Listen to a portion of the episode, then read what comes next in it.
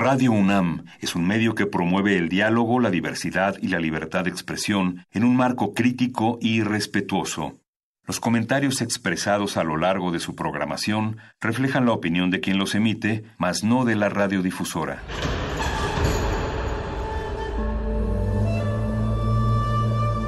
Un templo para la apreciación del ser mediante el sonido. mediante el sonido. Para nosotros. El sol sale durante la noche. Nuestros gritos llevan la mesura del silencio. Y el descontento está lleno de baile y risas. A todo, incluso a nosotros, nos resistimos. La Universidad Ustedes y nosotros somos Resistencia modulada.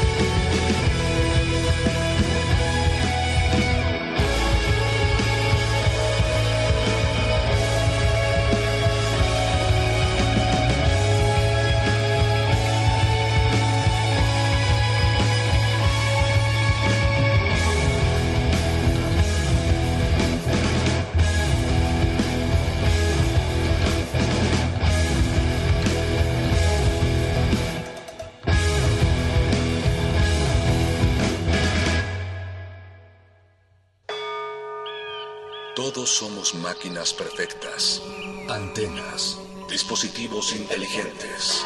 Somos la comunidad más grande de la historia. Somos la comunidad más grande de la historia. La tecnología es abrumadora. Aquí puedes usarla a tu favor. Resistor. Resistor.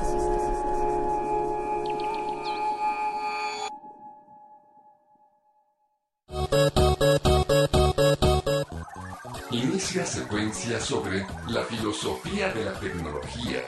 La filosofía de la tecnología se refiere a la rama de la filosofía que estudia la naturaleza, así como su efecto en la sociedad. La filosofía de la tecnología nace durante el siglo XIX. Ingenieros de aquel entonces buscaron mediante la tecnología mostrar la reflexión provocada gracias al uso y desarrollo de la técnica, con el objetivo de encontrar lo negativo y lo positivo de la misma.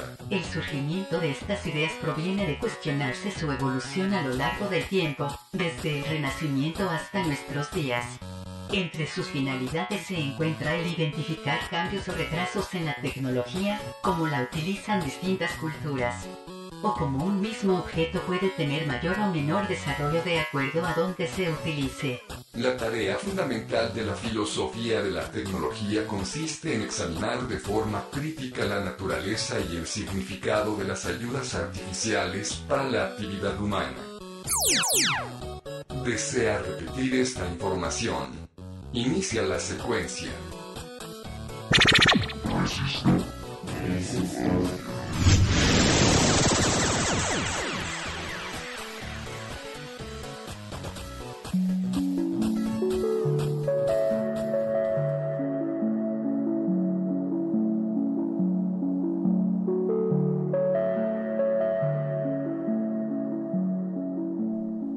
Buenas noches, Resistencia Modulada.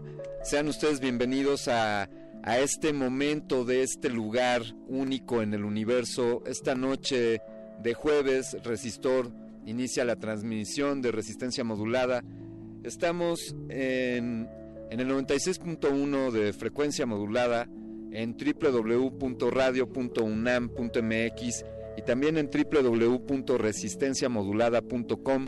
Yo soy Alberto Candiani y los invito a quedarse con nosotros la próxima hora para hablar sobre tecnología y filosofía.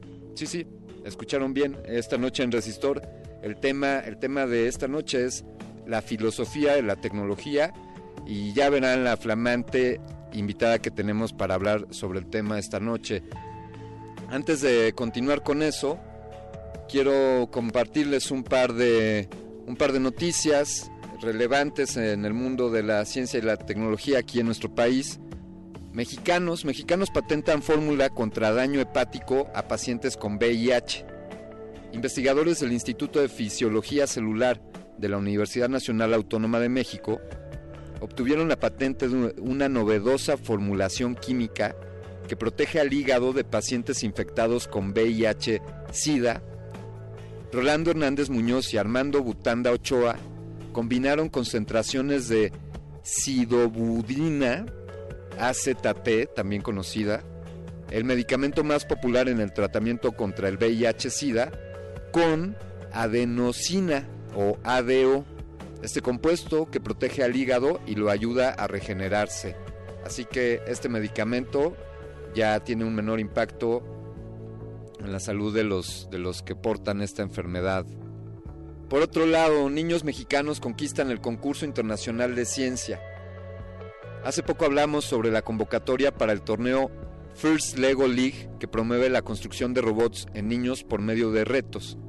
El grupo X-Pacers de México compitió contra 85 grupos de diversas naciones, Chile, Dinamarca, India, Japón, Nigeria, Estonia, Líbano, Brasil, Francia, Grecia y España, entre otros.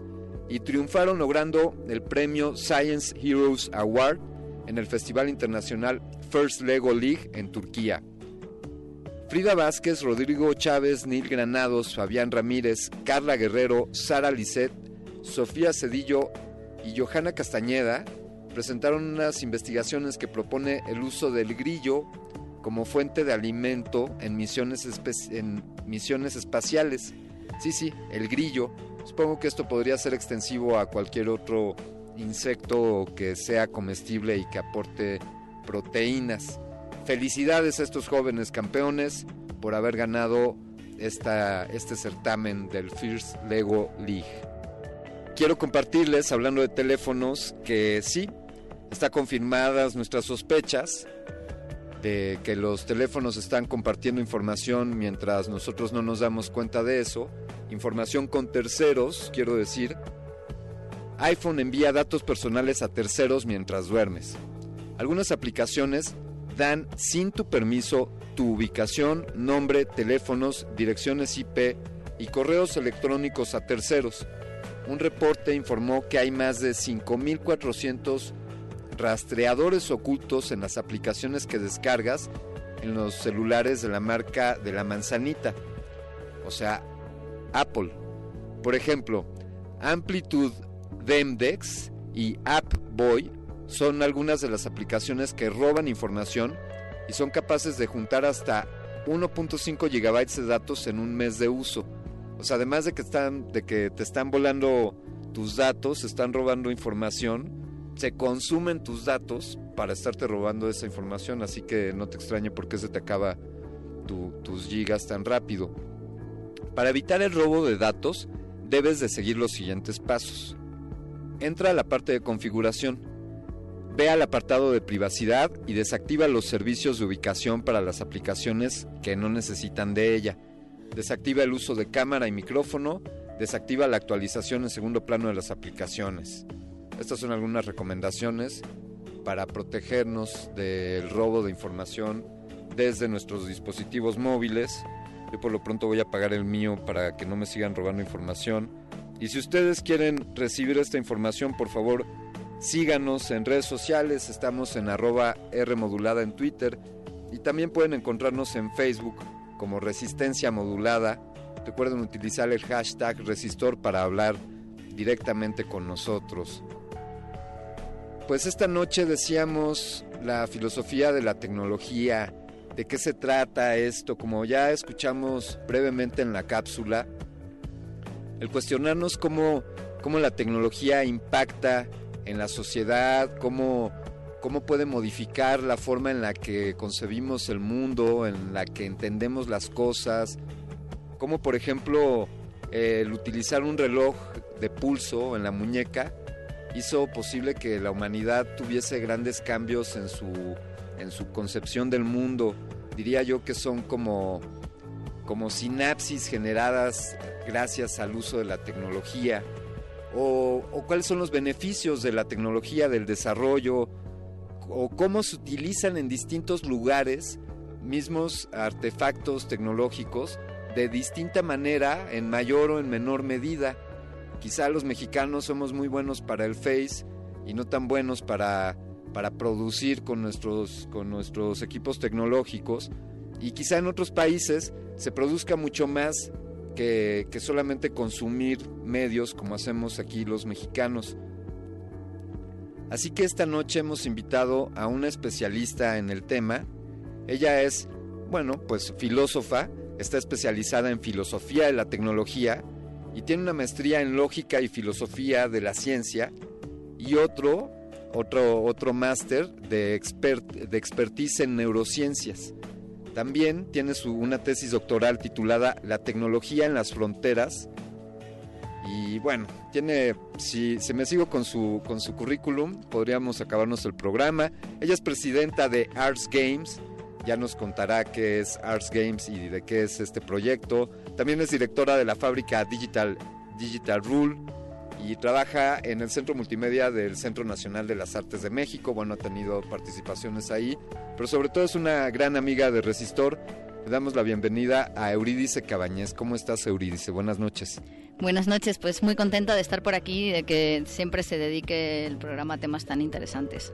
Pues para nosotros es también un gusto, Eurídice. ¿Y, y qué tal? A mí me encanta hacer este tipo de mezclas en las que decimos filosofía y tecnología y cualquiera podría pensar de primera instancia que son temas que no tienen nada que ver, pero explícanos por qué sí tienen que ver. Bueno, tienen que ver en todo. Si queremos ser como muy, muy concretos, pues el pensamiento lógico es el que da lugar a todos los sistemas de programación y el pensamiento lógico viene de la filosofía. Pero si nos vamos un poco más allá, el significado un poco también más amplio, pues la filosofía al final es pensar, ¿no? Y pensar como críticamente acerca de lo que nos rodea.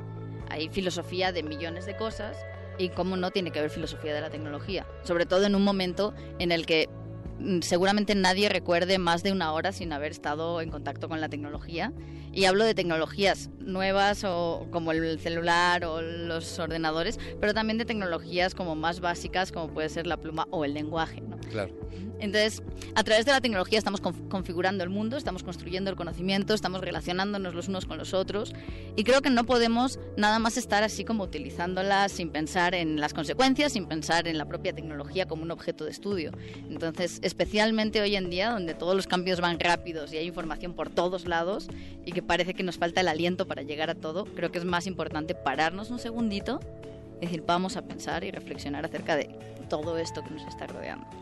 Eh, siempre me ha gustado, ha llamado mi atención esta idea de decir las nuevas tecnologías, cosa que ya está más trillado que creo que mi abuelita ya decía las nuevas tecnologías.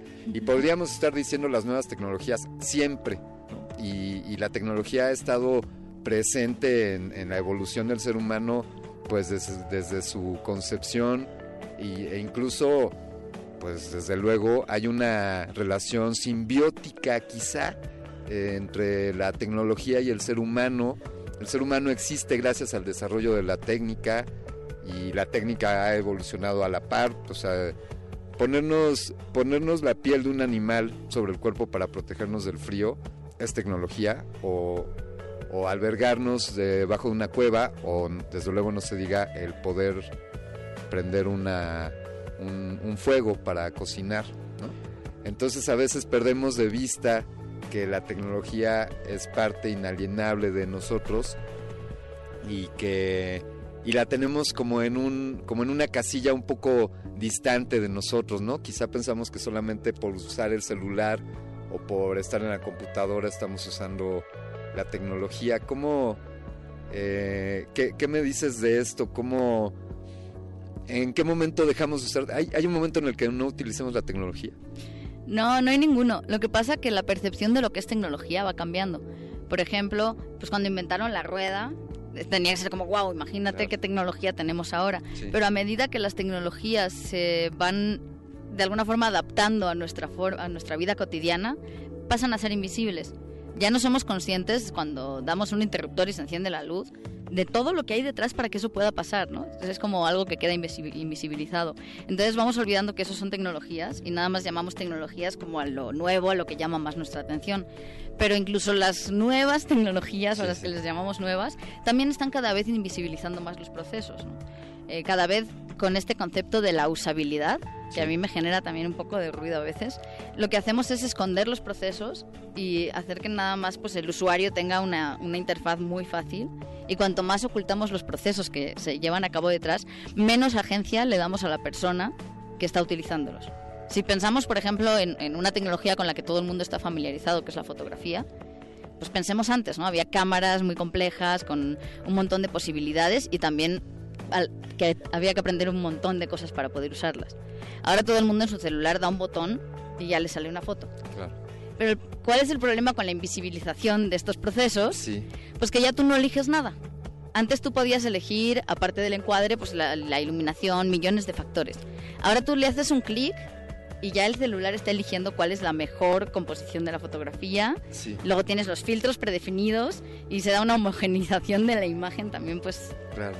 Entonces hay que sopesar cuánto, hasta cuánto puede ser usable y fácil y hasta cuánto puedo controlar yo todo lo que hay detrás, ¿no? Y, y balancear un poco ese, ese nivel. Qué, qué profundo esto que estás planteando de qué tanto la tecnología le va quitando quizá el carácter artesanal a la realización de pues ya de piezas artísticas o de cualquier expresión audiovisual diría Euridice si me permites vamos a poner algo de música para, para después continuar hablando sobre este tema de, de la filosofía de la tecnología.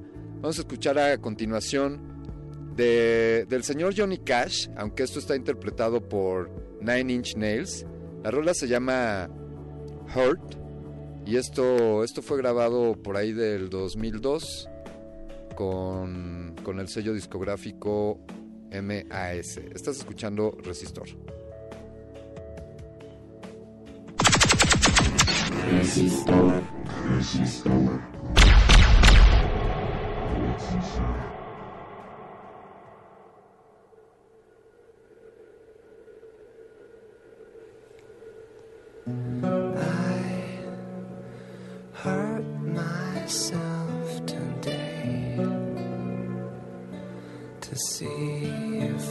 Still feel I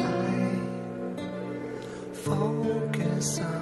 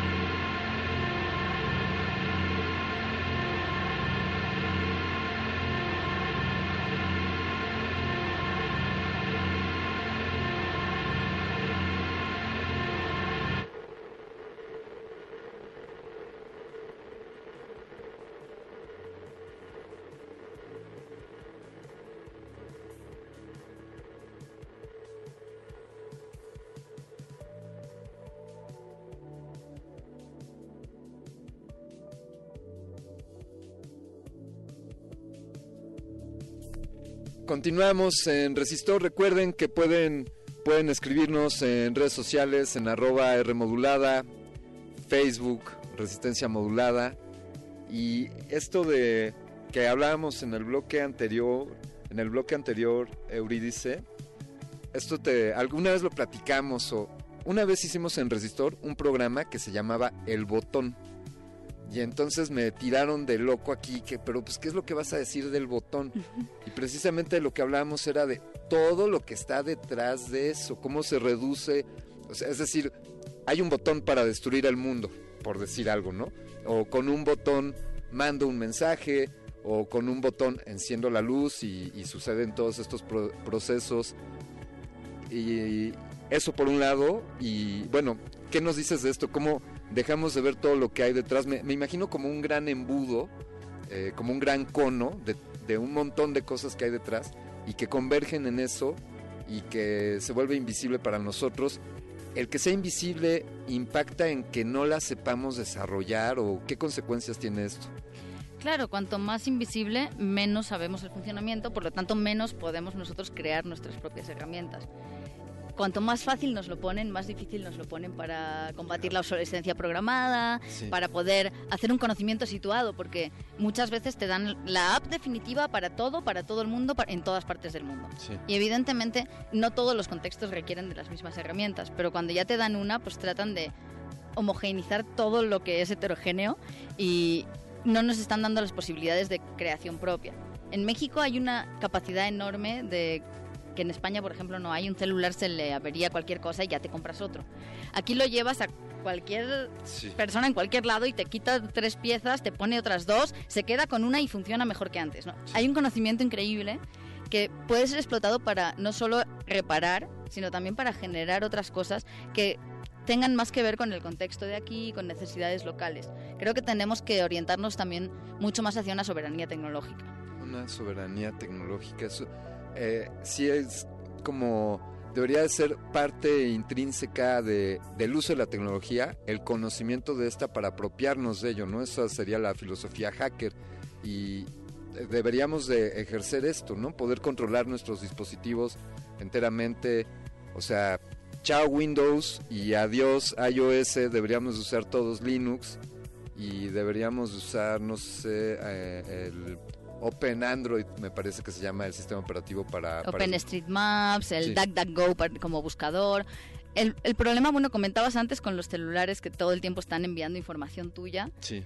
Tú estás nutriendo un montón de sistemas que están generando tecnología en base a intereses privativos. O sea, lo que les interesa es generar más capital Claro. Y no les interesa como arreglar nuestras propias necesidades. Por lo tanto, si nosotros sabemos que nos roban datos con los móviles, pues tenemos que aposta- apostar por los datos abiertos, donde todos podamos generar eso, o por políticas de privacidad, por poder decidir nosotros y no solo las cuatro grandes corporaciones que controlan casi el 100% de las tecnologías de hoy en día Sí. y empezar a generar también producción local, saber programar, saber cómo funcionan ciertas cosas y promover otro tipo de políticas. Porque si antes nos relacionábamos completamente en, en la calle, todo en espacios públicos y eso construye ciudadanía, Sí. ahora los espacios en los que nos relacionamos son espacios digitales. Sí. Y todo el mundo piensa que los espacios digitales son públicos. Pero no es público porque un espacio público es el que se determina entre todos sus usuarios. Y las normas de Facebook, qué se censura y qué no, eh, cómo van a funcionar las interacciones, no las decidimos nosotros. No sabemos a dónde va nuestra información. Luego la utilizan para vendernos productos o ideas políticas con el mismo sistema. Y es un espacio privado. Y el problema es que se está concentrando el poder de gestión de todo el espacio digital en muy pocas manos. Y eso siempre es muy peligroso. Deberíamos entonces, eh, bueno, y creo que ahí es donde está la, la lucha y por eso existe Resistor. Deberíamos entonces nosotros de, apropiarnos de esto. Podemos crear nuestros propios espacios públicos, hablando por ejemplo de las redes sociales. Eh, quizá tengas algún ejemplo de una red social enteramente abierta o nosotros podríamos crear las nuestras entre nuestros amigos y que fueran blindadas de, de que todos estos o de estos cuatro o cinco monstruos no- nos vigilaran. Y así también podríamos desarrollar nuestra propia infraestructura, nuestras propias redes, eh, utilizando nuestra propia tecnología. No hay, una por un lado pues hay un reto para técnico para aprender todo esto ya que un, uno de los puntos a favor que tienen estos monstruos es que nos lo han puesto tan fácil como en un botón y olvídate lo demás pero tampoco ellos permiten hay, hay una disputa ahí. Cuáles son las limitantes para que nosotros podamos dar esos pasos Pues hay muchísimas, pero eso no es razón para no intentarlo. Creo que la primera es la forma en la que pensamos la- el mundo digital. Creo que siempre se ha entendido el mundo digital como algo virtual, que está en la nube, que es etéreo, Sí. y creo que eso no permite formas de pensar de otra forma, ¿no? Pero cuando nos damos cuenta de que la tecnología y los mundos digitales son rabiosamente materiales, que tienen que ver con cableados, que tienen que ver con servidores, que la nube no es algo mágico que está flotando en el aire, sino que son computadoras de otras personas que además están generando actualmente el 10% del consumo de electricidad del mundo es para mantener los grandes servidores de Amazon, Google y de las grandes compañías. sí Entonces, también todos los desechos electrónicos que se generan, que tampoco estamos siendo conscientes de ellos, que normalmente se generan casi todo en Norteamérica, pero luego se procesan se envían a África, Asia, y, y también está siendo un problema ecológico a gran escala. O sea, ya más que el plástico, los residuos electrónicos son los que están creciendo más y son desechos altamente contaminantes, mucho más que el plástico. Entonces, si entendemos la materialidad, entendemos que podemos aplicar la idea de cómo construir o cómo tener soberanía tecnológica desde lo más material, desde gestión de servidores, de gestión de cableados o redes, de poder generar redes públicas, sin caer quizá en el caso de China, porque ahí si no hay una dictadura de los, de los sistemas o de las grandes corporaciones, pues hay un poder absoluto del gobierno. Hay que ver cómo generar redes públicas con toda una infraestructura pública, pero que permita también redes horizontales, donde no esté todo controlado también por los... Podríamos decir que podríamos hablar de, de casos, de casos de éxito. O sea, conocemos algunas comunidades, incluso en México hay algunas comunidades rurales donde han desarrollado su propia infraestructura de redes para, para datos y para telefonía incluso. Eh, ¿tien- ¿Tienes algo en la vista o, o proyectos que estén encaminándose a esto? Pues por ahora, como a nivel total, no. Por ejemplo, por ejemplo, lo que hablábamos fuera del aire en cuanto al reciclaje del PET, eh, que vaya, no, no, eh, nos salimos tantito de, de la tecnología que funciona con electricidad, pero es cuán importante es esto. Platícanos de ese proyecto de reciclaje de PET eh, para impresión, ¿cómo, cómo, cómo está eso?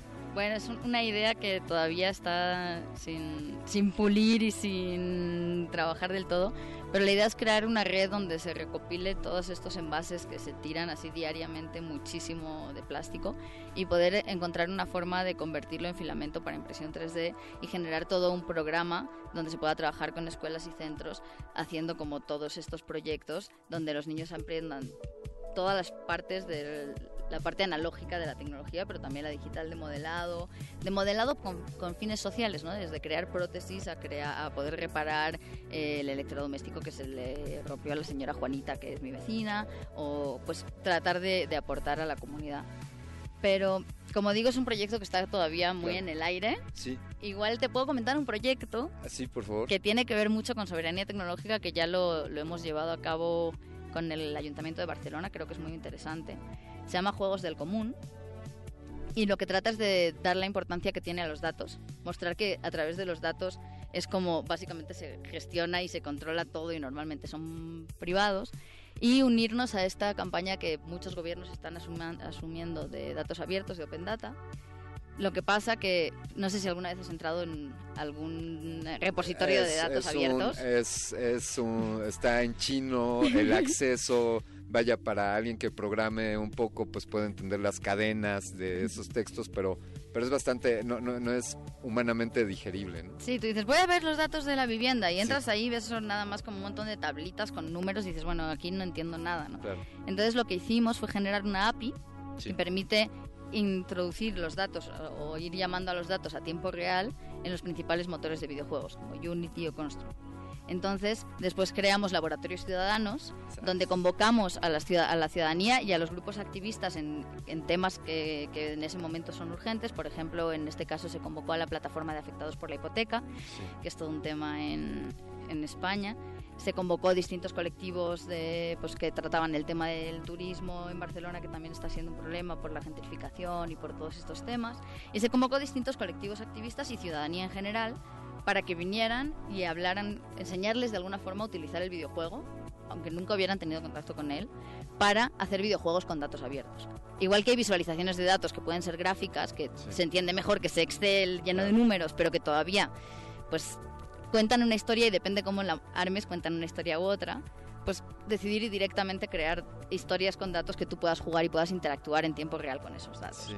Y de momento salieron cuatro prototipos muy interesantes que abordaban desde el problema de las personas sin hogar hasta el, el problema de los precios de la vivienda, pasando por el número de turistas también a tiempo real. Hubo un pinball que era geolocalizado.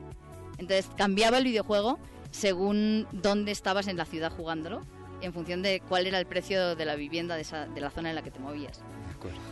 Y eso da la importancia sobre los datos, llama la, la atención y de cero consultas a los datos o de consultas de una cifra en un mes llegamos a tres cifras de consultas de esos datos. ¿no? Entonces la gente empieza a acceder a esos datos, empieza a entenderlos y puede hacer cosas con ellos. Eh, me parece un gran ingrediente en esta, en esta misión de acercar a la gente. Corrijo, no de acercar porque estamos muy cercanos a la tecnología, sino de apropiarnos de ella. Vamos con algo de música. Esto es de la banda Siniestro Total. ¿Quiénes somos? ¿De dónde venimos? ¿A dónde vamos? Escucha Resistor. Esto es una señal. Cuando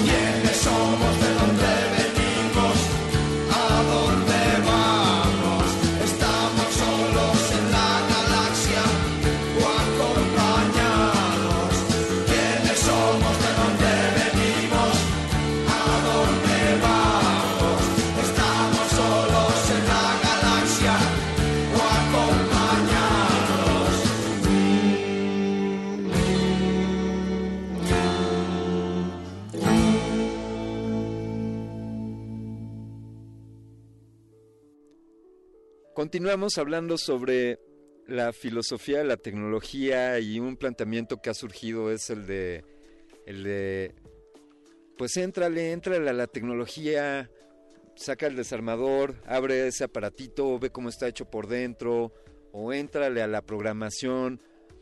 Yo me acuerdo supongo que en los sistemas educativos en algún momento te enseñan a leer el reloj. en algún momento te enseñaron a leer las manecillas del reloj. Entonces, es eh, dentro del programa educativo hay un acercamiento con la tecnología. Eh, hablo en el nivel más básico, desde luego en niveles más avanzados, pues aprenderás a usar uno u otro artefacto. Los que se dediquen a las ingenierías, al cómputo, pues evidentemente.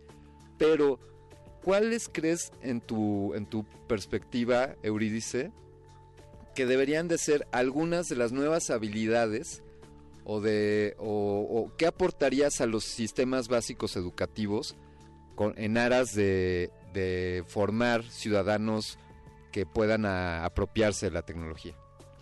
Me, gusta tu pregunta porque la puedo contestar no en futuro, sino en presente. Eh, desde 2010 llevamos desarrollando justo programas educativos sobre tecnología. Empezamos con una metodología y una propuesta muy extraña, porque en ese, en ese momento no se estaba haciendo, que es unir la educación con tecnologías y las pedagogías libres. Digo muy extraña porque normalmente todos los pedagogos de pedagogías libres te dicen, no, la tecnología es el mal y aquí lo que hay que hacer es jugar con la tierra, que pues tienen razón en cierto sentido, pero pues no solo, porque también hay que aprender a manejar esas herramientas para no ser justo nada más los controlados.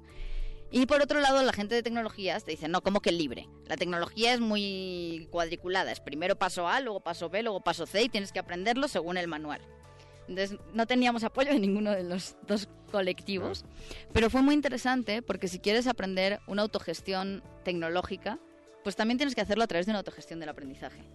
Porque si tú le enseñas, como en muchos casos se enseña la tecnología a un niño, cómo manejar el Excel, y ahora pon aquí un número, y ahora le das aquí un más, y aquí le pones otro número, y te va a dar el resultado, el sumatorio, tal, pues al final el niño no está aprendiendo nada, no, no tiene nada que ver con las cosas de su vida, ni le interesa y se le va a olvidar a los dos días. Y en el mejor de los casos se lo aprende todo muy bien y puede trabajar de oficinista, eh, siguiendo perpetuando el mismo sistema de alguna forma, ¿no? O sea, se está la, tecnología en la educación se está insertando como para que los niños se adapten a un sistema que necesita pues próximos trabajadores de Google y te enseñan a que eso es a lo que tienes que aspirar. Pero si en vez de aprender actividades o habilidades descontextualizadas y funcionales, aprendes a aprender funcionamientos básicos, cómo funcionan las cosas, no tienes que aprender así a armarte un robot que cuando le acercas la mano muere de la boca. Tienes que aprender cómo funciona el Internet, tienes que aprender cómo funciona pues, la electricidad y luego tú puedes inventar tus tecnologías. Y cuando aprendes a aprender y aprendes a entender las lógicas básicas, puedes generar cualquier cosa. Y entonces sí puedes generar cualquier cosa que cambie el sistema en el que estamos. Nosotros lo hemos hecho dentro de la educación no formal. Sí con proyectos como GameStart, talleres concretos también de temáticas específicas y hace dos años entramos en la educación formal aquí en México con un programa que se llama Projectic, que lo que hace es trabajo por proyectos, donde además al principio se enseñan tecnologías como cómo funcionan los servidores, cómo funciona el Big Data, pero con mini datos, para que ellos aprendan a, recopilar, analizar, generar sus propias formas de visualización. Después también aprenden a crear campañas de comunicación, juegos y al final pueden hacer proyecto libre. Se van dando más grados de libertad para que también aprendan a gestionar sus tiempos, recursos y espacios. Y es muy interesante, desde, ya digo, hace dos años, ahora este año va a terminar en 40 escuelas en distintos estados de, México. Y en España ahora estamos creando una plataforma, porque los contenidos de momento eran en texto, para que ya sea todo como mucho más, eh, como mucho más unido. Pero lo más interesante, cuando te planteas cómo enseñar tecnología, en México en concreto, en la educación pública en concreto, cuando sabes que un montón de escuelas, por ejemplo, ni siquiera cuentan con la electricidad. Y dices, no, ¿cómo le voy a enseñar tecnología si no hay electricidad? Pues bueno, el programa que hicimos era adaptable, lo podías hacer con un montón de recursos tecnológicos, ordenadores, internet, y dábamos un montón de enlaces y cosas donde lo podías hacer, pero todo tenía una forma de hacerlo en analógico que igual te explica las lógicas y el funcionamiento de la tecnología, aunque no tengas ni electricidad. De forma que cuando tengas el acceso a esa electricidad, pues ya puedas saber cómo funciona todo y no necesariamente vas a quedar atrás por no tener recursos, que es al final lo que agranda las brechas. Está fantástico. Este, repítenos cómo, se llama el proyecto, cómo, cómo podemos eh, involucrarnos o, empaparnos más de todas estas acciones comienza ya en México en, varias escuelas. Eh, Cuéntanos. Pues bueno, eh, en realidad todos nuestros proyectos, que casi todo lo que yo he aprendido lo he aprendido desde la teoría, pero desde la práctica con Ars Games, que es arsgames.net. Y este proyecto se llama Projectic, que es projectic.arsgames.net. Todos nuestros proyectos es nombre del proyecto, .arsgames.net. Así que si hablo de juegos del común, misma lógica. Si luego hablo de otros, misma lógica.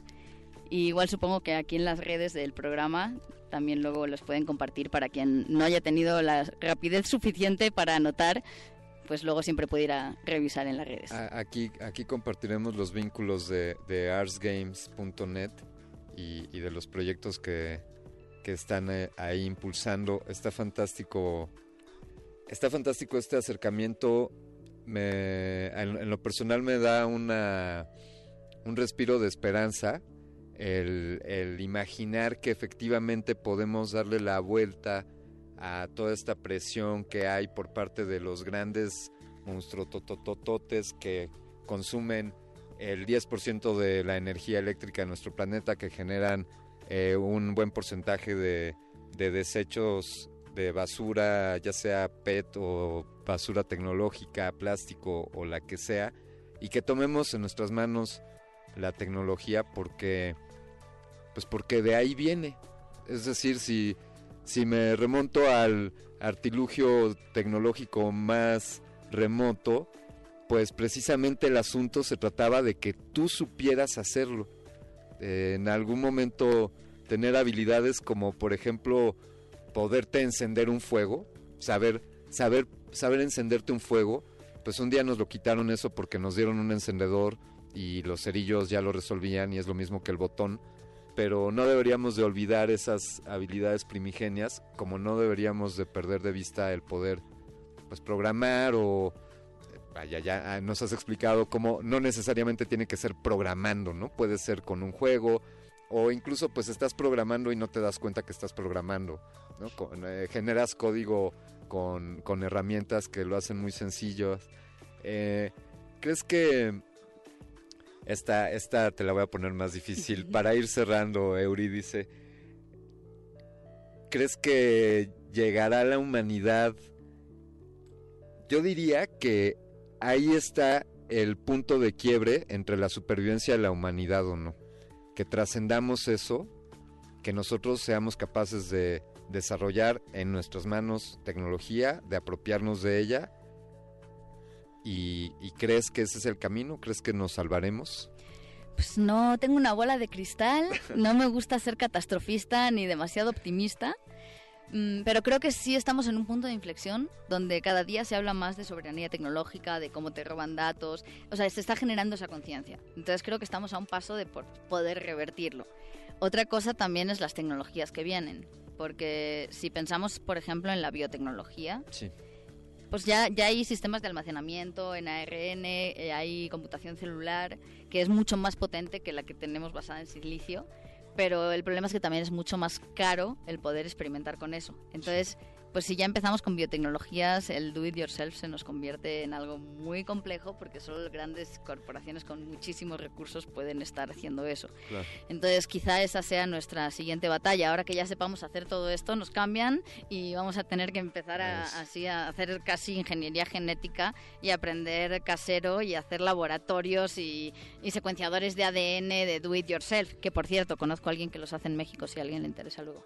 Ah, pues, pues ya tendremos que invitar a Resistor y por favor démosle voz a todos estos proyectos que pueden hacer que la humanidad retome su cauce o tome algún cauce y, no sea simplemente víctima, víctima de las corrientes y las olas establecidas por los, por los grandes que poseen la mayoría de la tecnología. Vamos a terminar este resistor. Hemos hablado esta noche con Eurídice Cabañez, ya bueno, pues filósofa de la tecnología, trabaja en varios proyectos, presidenta de Arts Games. Arts Games, les recomendamos que conozcan más de los proyectos que están realizando aquí. Y dinos, Euridice, eh, tus redes sociales, además de Arts Games, ¿cómo puede encontrarte la gente en línea? Pues a mí, en concreto, Euridice CM en Twitter y Euridice Cabañes en todos lados. O sea, soy kamikaze digital y no tengo nada de conciencia de ocultamiento. Debería, pero no la tengo. Hoy, hoy alguien me dijo, deberías de borrar esas fotos que subiste a internet. Y bueno, no, no sé qué pensar al respecto, pero... Deberías, deberías. no las he visto, pero deberías. Ok.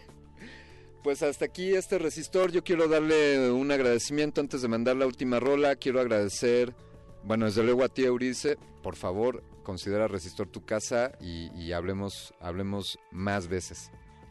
Pues muchísimas gracias, espero volver a menudo ahora que ya conozco bien el camino. Y oye, qué buenas rolas ¿eh? esta noche. Eso, qué bien. Qué bueno que te guste la música en Resistor. Sabemos que a nuestra audiencia también y por eso ahora les vamos a poner... eh, se los dejo al final. Les voy a, voy a dar agradecimientos al doctor Arqueles por, por hacer todos esos soniditos que escuchan ustedes de fondo. Desde luego al, piloto de esta gran nave que nos hace viajar por el espacio gerciano, que es el, el señor Agustín Mulia. Muchas gracias. Un agradecimiento profundo a mi querida amiga, maestra y colega Daniela Beltrán. Carlos Arteaga, muchas gracias por tus aportaciones. Cristina González. Eh, vamos a escuchar You Can't, you Can't Always Get What You Want de los Rolling Stones. Esto fue, escuchaste Resistor, esto es una señal.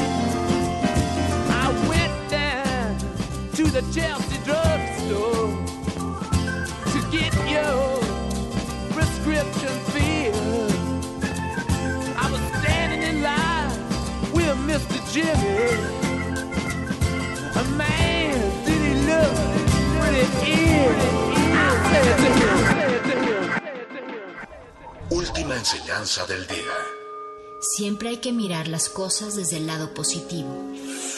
Si no lo hay, descarga la actualización. Descarga la actualización.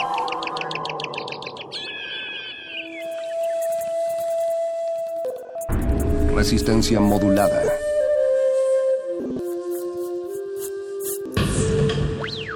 La música emergente es como el silencio. Silencio.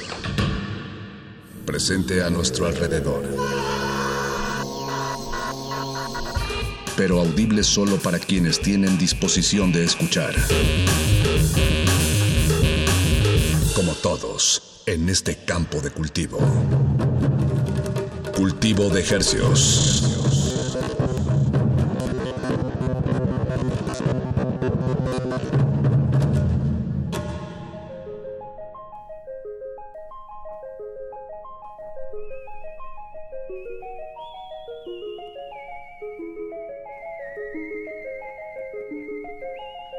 Organismos audiosensibles y radioceptibles inmersos en las sanitizadas ondas hercianas, bienvenidos a otra emisión de Cultivo de Hercios. El invernadero musical de resistencia modulada que se atomiza y transmite los lunes y jueves a las 9 de la noche en compañía de ustedes y de música recién cultivada que hacemos llegar hasta sus oídos. Por la comodidad del 96.1 de FM XEUN Radio UNAM, la salvajemente cultural. Transmitiendo desde la colonia del Valle a todo el Valle de México, a la República Mexicana y a la aldea global a través de nuestro portal en línea www.resistenciamodulada.com. Les saludan desde estos micrófonos su servidor Apache o Raspi. Y su servidor Paco de Pablo, muchas gracias por su sintonía.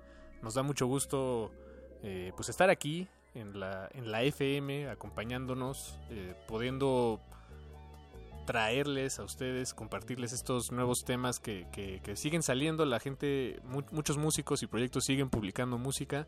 Para nosotros eso es eh, pues un agasajo porque nos permite seguir haciendo este programa y bueno, pues adecuándonos a esta Es el aire situación. que respiramos. Sí, sí, sí, sí, tal cual. Digo, con, con cubrebocas y todo, pero lo respiramos. Porque hay que decirlo, lo decíamos también el lunes Apache, estamos haciendo este ejercicio gerciano de, de, no podemos estar ahorita en vivo ahí en la cabina acompañándolos, pero sí estamos haciendo estas grabaciones el mero día por la mañana para que para que todo se mantenga lo más eh, pues fresco. Fresco, sí. Este está lo hacemos en la mañana, lo congelamos y ya en la noche lo sacamos al hornito del FM. No, no, ni lo necesitamos congelar, lo dejamos allá afuera que solito se vaya templando y, y, en la noche con mucho gusto, eh, pues aquí está este su cultivo de estrenos, les traemos música, mucha, mucha música de aquí hasta las 10 de la, hasta las 10 de la noche. Eh, con proyectos en su mayoría mexicanos que están lanzando material en este 2020, en este pandémico 2020. Y pues arranquemos con este primer bloque eh, vamos a escuchar a un artista que se llama Chucho. O primero empezamos con Perro Mapache. ¿Cuál te gusta, Apache? Yo que empezamos con Chucho. Vale. Los dos medio, medio coinciden en, en, nombre. Chucho fue una grata sorpresa de la No FM, este, este medio hermano que, que nos hizo llegar esta canción tú debes de saber más al respecto, Paquito. Pues, ¿O qué más sabemos sobre Chucho? Digo, no, Aparte de que nos gustó mucho la canción. Digo, no, no sabemos mucho de Chucho, eh, pero bueno, como bien dice, sí, la No FM ahí lo, lo estuvo publicando y nos pareció un gran tema que, que, queremos incluir. La No FM tuvo que parar su transmisión una breve temporada a raíz de todo esto, pero si no me equivoco ya regresaron a, ya, ya están. transmisiones. Sí, ya, ya están en, en línea. Entonces, pues bueno, un, un abrazo de lejitos a, a, todos los amigos de la No FM y, y pues, ¿por qué no? También a Chucho. Digo, este un, un abrazo profesional. Tal digamos. cual, el tema se llama Home, Home, H-O-A-M-M. -M, y pues de verdad, pónganle, OAM, OAM. pónganle mucho atención. Eh, de verdad es un tema muy, se me, me parece muy divertido ya que de, de, base trae como ondas rockabilly o psychobilly, pero la temática de la letra me parece bastante actual, como de este amor, como de, de amor libre, ¿no? De sí, amor de pareja, pero sin posesión y de todos los problemas que se vienen eh, arrastrando por este tipo de acuerdos. O, o, ventajas también, no solamente son problemas, pero me parece muy sí, actual, me sí, parece, me parece muy bien para empezar esta emisión de cultivo de ejercios de parte de Chucho. Y lo vamos a alegar con este compositor chapaneco, hablo uh, del perro mapache que con su guitarra que no, no, no, lo confundan con el perro muchacho ni con Apache o es otra cosa. Es una fusión. Pero este compositor eh, yo lo conocí ya que él se presentaba con, con, una maleta que adaptó con un pandero y un bombo. Entonces es un hombre orquesta chapaneco que de verdad eh, pues trae muy buenas canciones y se ha estado moviendo bastante bien. Saludos al perro mapache. ¿Y cómo se llama el tema que vamos a escuchar? El tema que vamos a escuchar del perro mapache se llama como un pendejo. Así. Así está escrito, como escrito. un pendejo. Muy bien. Pues vámonos con música de aquí hasta las 10 de la noche, no le cambie. Están en cultivo de estrenos. Cultivo de ejercicios. Pera y María se prometían una mañana. Wow, relación mundana. Vera y María recién entrados en la treintena. El tren y la trena. Los dos querían que fuera una relación abierta. Un pie en la puerta.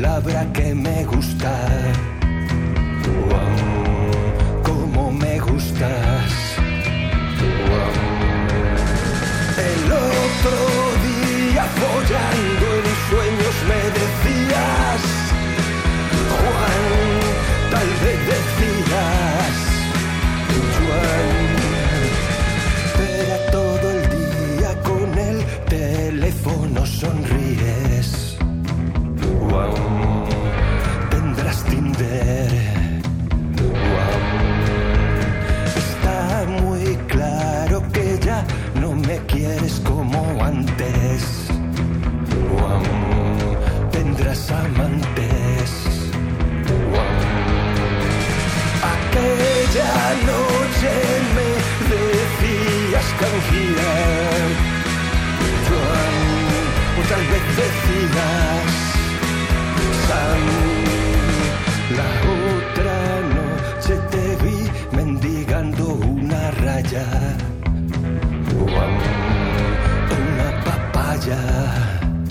Juan, ojos que no ven, corazón que se resiente. Juan, y se resiente.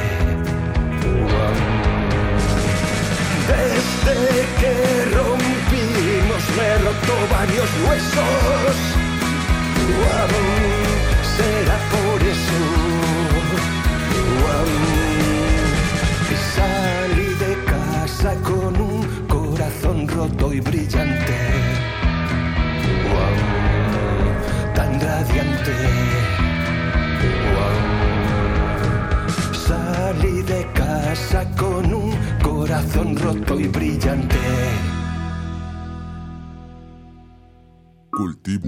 precios.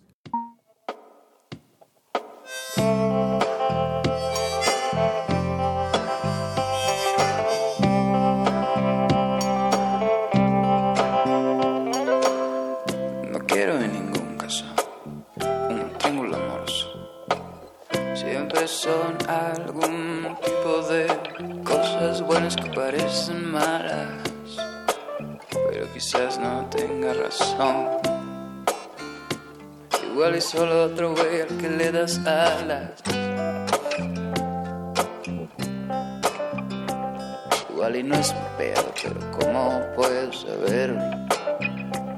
Igual y no es mi pedo, pero ¿cómo puedo saberlo? Igual y no es mi pedo, pero ¿cómo puedo saberlo? Por eso pido un consejo para no quedar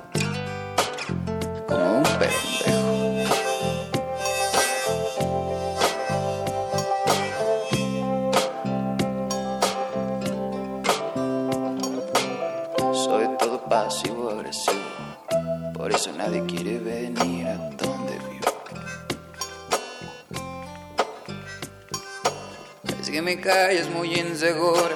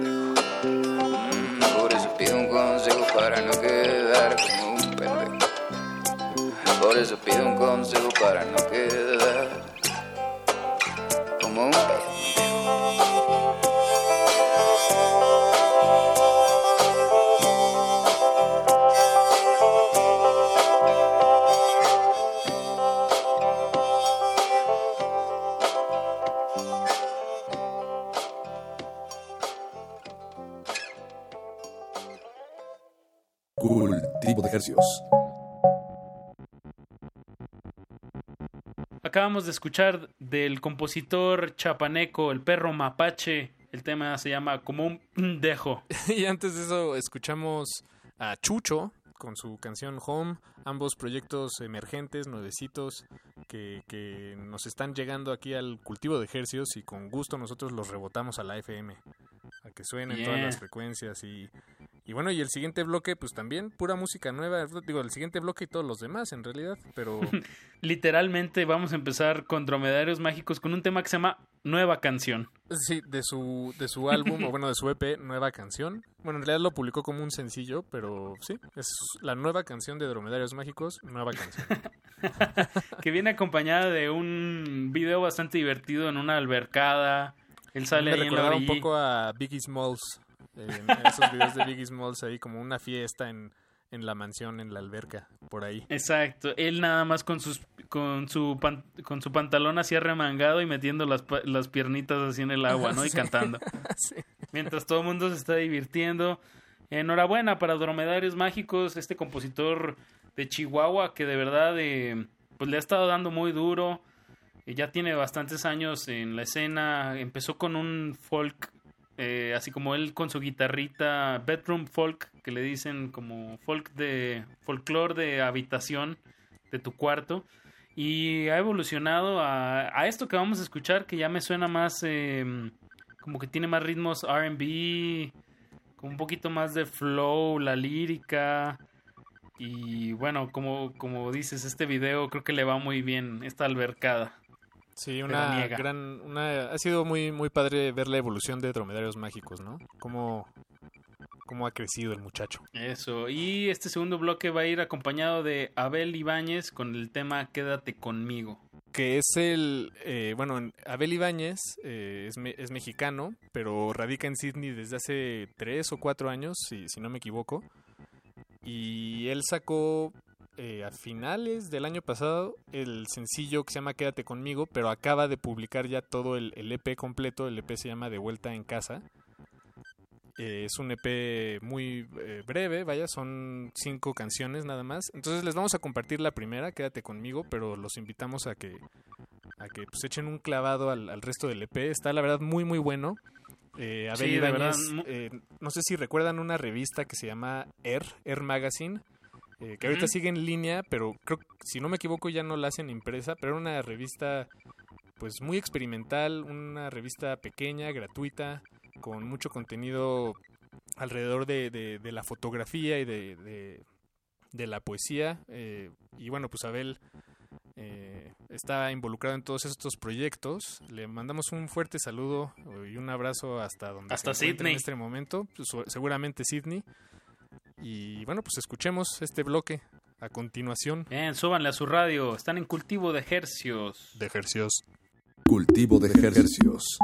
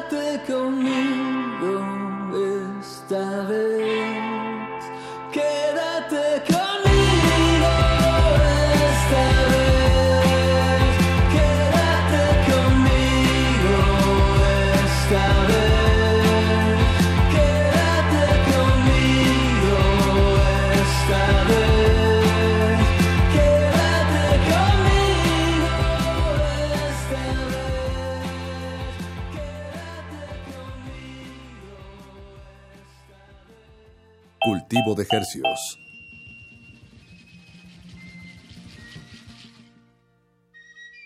Acabamos de escuchar el tema Quédate conmigo de Abel Ibáñez. Y antes de eso, escuchamos a Dromedarios Mágicos con su nueva canción, así se llama. Los invitamos a que revisen ahí la, la- la música que están publicando todos estos proyectos que, que les compartimos, porque si bien son sencillos, eh, muchos de ellos eh, vienen acompañados de otros temas, como el caso de, de Abel Ibáñez. Está saliendo mucha más música del uno que, de lo que uno pensaría. Entonces, Eso. acá estamos cachándola con la red. Bien. Y pues bueno, ahora nos vamos un poco más hacia la pista de baile, Paquito. Espero que hayas boleado bien tus zapatos. Yo siempre. Traigas bien planchadita tu camiseta. Porque este siguiente bloque de verdad invita a, a- a mover, a mover el bote. A mover el bote. Muy bien, muy bien, muy bien. Vamos a arrancar con, con este tema que es una mm, colaboración entre el productor francés Don Brans, Don, Don Brans, se escribe, Don Brance se escribe, pero se pronuncia Don Brans, supongo, y el productor mexicano Buffy, eh, que este tema se llama AMLO. Y bueno, estuve leyendo una entrevista. Don Brands eh, hace comentario de, pues de que está haciendo producciones con nombres de políticos y dice que no, no son canciones necesariamente políticas como la que vamos a escuchar ahorita de AMLO. No es nada política, solamente dice Andrés Manuel López Obrador y usa el, pues, la abreviación de AMLO. Pero en realidad no dice nada más y, y pues dice que este productor que esa manera de burla o de homenaje, que como cada quien lo quiere interpretar, me gusta que dejen esa ambigüedad abierta, pero de verdad eh, es una canción que muy bien producida y que como estaba diciendo invita mucho al baile y me parece que es un, un muy buen tema que, que vale la pena sonar. Y después de eso vamos a escuchar un nuevo sencillo que en realidad se publica mañana, mañana... No, no es cierto. No, más bien ya se publicó. Ya está publicado. ya, ya está publicado. De la banda del dueto español Hidrogenese, que nos lo hicieron llegar a nuestro correo. Es un sencillo que se llama ¿De qué se ríen los españoles? y Wow. la van a incluir en un álbum del mismo título que van a sacar más adelante en el año. Y bueno, digo, además, de- digo, ¿qué, qué parte del mundo no está viéndoselas difícil con esta situación? Pero bueno, España, como hemos visto en las noticias, pues sí, sí han estado pasando por unas semanas muy difíciles. Eh, entonces, bueno, pues acá en lo que podamos apoyar, por lo menos difundiendo la, la música independiente, pues a eso nos, nos sumamos. Y además este tema está buenísimo también eh, para la pista de baile. No, siempre que podemos chuleamos a este dueto español hidrogenese porque de verdad eh, tienen una, una aproximación muy, muy cómica a su lírica, pero a la vez muy inteligente. Y eso habla pues de un nivel de composición y de pues de justi no, no por justificar, pero como de argumentos eh, en base a, a la música que ellos hacen, me parece que, que están muy acertados y que de qué se ríen los españoles, wow, o sea, es una Sí, gran sí. pregunta que se tiene que hacer ahorita, Es que ¿no? Sí, Sí, este, eh, Carlos y Genís, lo- ambos miembros de, de Hidrogenés, en el correo que nos enviaron nos ponen, nosotros estamos encerrados en casa y sin poder hacer conciertos en mucho tiempo. ¿Cuánto será? No tenemos otra opción que seguir con lo planeado. Pues nosotros también y con gusto nos sumamos. Bien, venga, este humor, este humor absurdo. Bueno, pues vamos con Drum Brands featuring Buffy con el tema AMLO y después de eso Hidrogenés con De qué se ríen los españoles. Súbanle a su radio. Cultivo de ejercicios. Cultivo de hercios.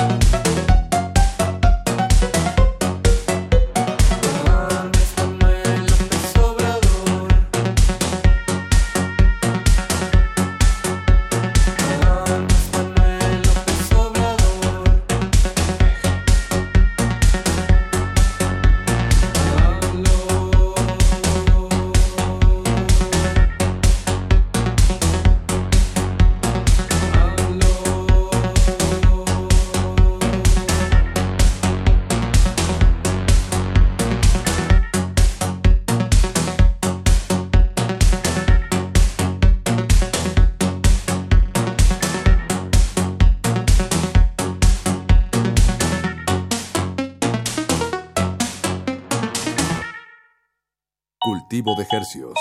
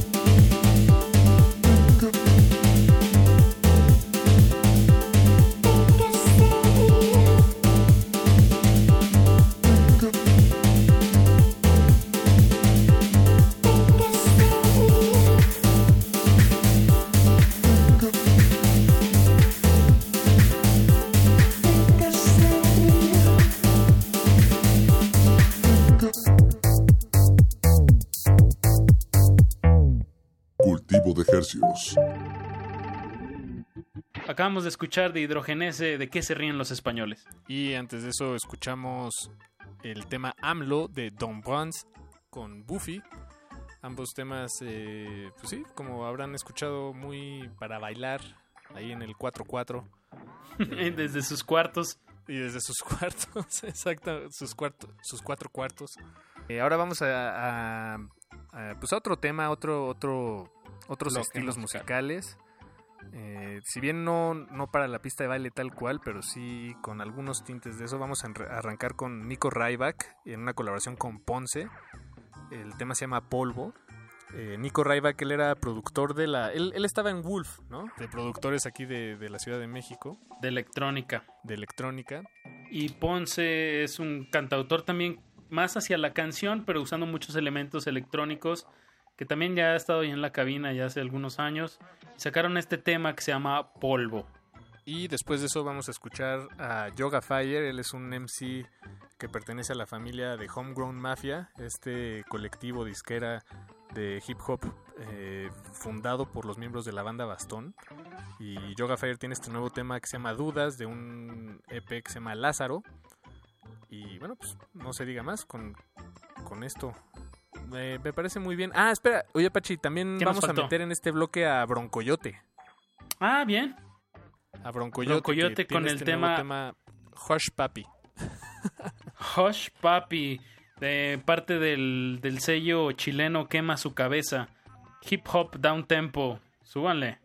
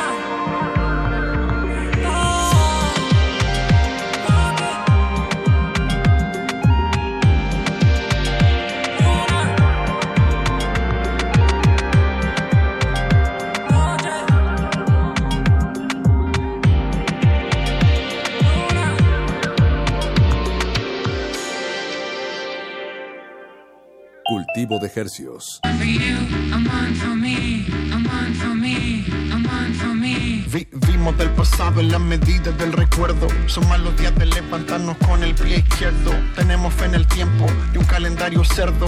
Intenta convencernos, acércate, no muerdo. Pedimos al cielo piedad en salas de reuniones, trayendo las tareas, dejando nuestros dones, apagando incendios, ciñendo los cinturones. Espíritu de superación, nunca me abandone. Por años pusiste a tus amores en pedestales. Vivenciando temor y atracción en partes iguales. Hoy son pares aunque nadie pagó daños morales. Al cierre de la transmisión sobran generales. Tú dale nomás, tú sigue. Si alguien quiere averiguar de ti, que investigue. Los que quieran que te apures, que mejor sean discretos. Y que no te confíe en el reto de guardar secreto. Yeah. Sabiduría de. Oh, oh, oh. Váyale otro perro con ese hueso. Oh, oh. Saquen otro baile su paso tieso. Oh, oh, oh. Para no ser menos que eso, rezo. Oh. Sumo con los dedos, resulta lo que sea. De niño me convencieron de esto, no tengo idea. De qué pasa fuera de mi mente y mi rollo. Ni en la casa tan fiero, ni en la calle tan pollo. Digan lo que sea para estar en la onda. Y sigan hablando al menos que alguien les responda. Vayan a pasear al parque yoga y cuestiones. Y hagan la viola si van a volar drones. Queremos espiar a otros como lo hacen con uno. Desde el área de MySpace, desde el desayuno. Hermano, me despido de besos, solo mi abuela. O cualquier persona realmente en mi parentela. Vela nomás, tú sigue. Si alguien quiere averiguar de ti, que investigue.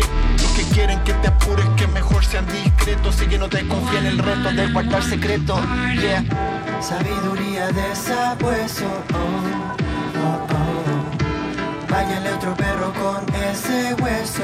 Oh, oh, oh. Saquen otro baile su paso tieso. Oh, oh, oh. Para para no ser menos que eso rezo. oh.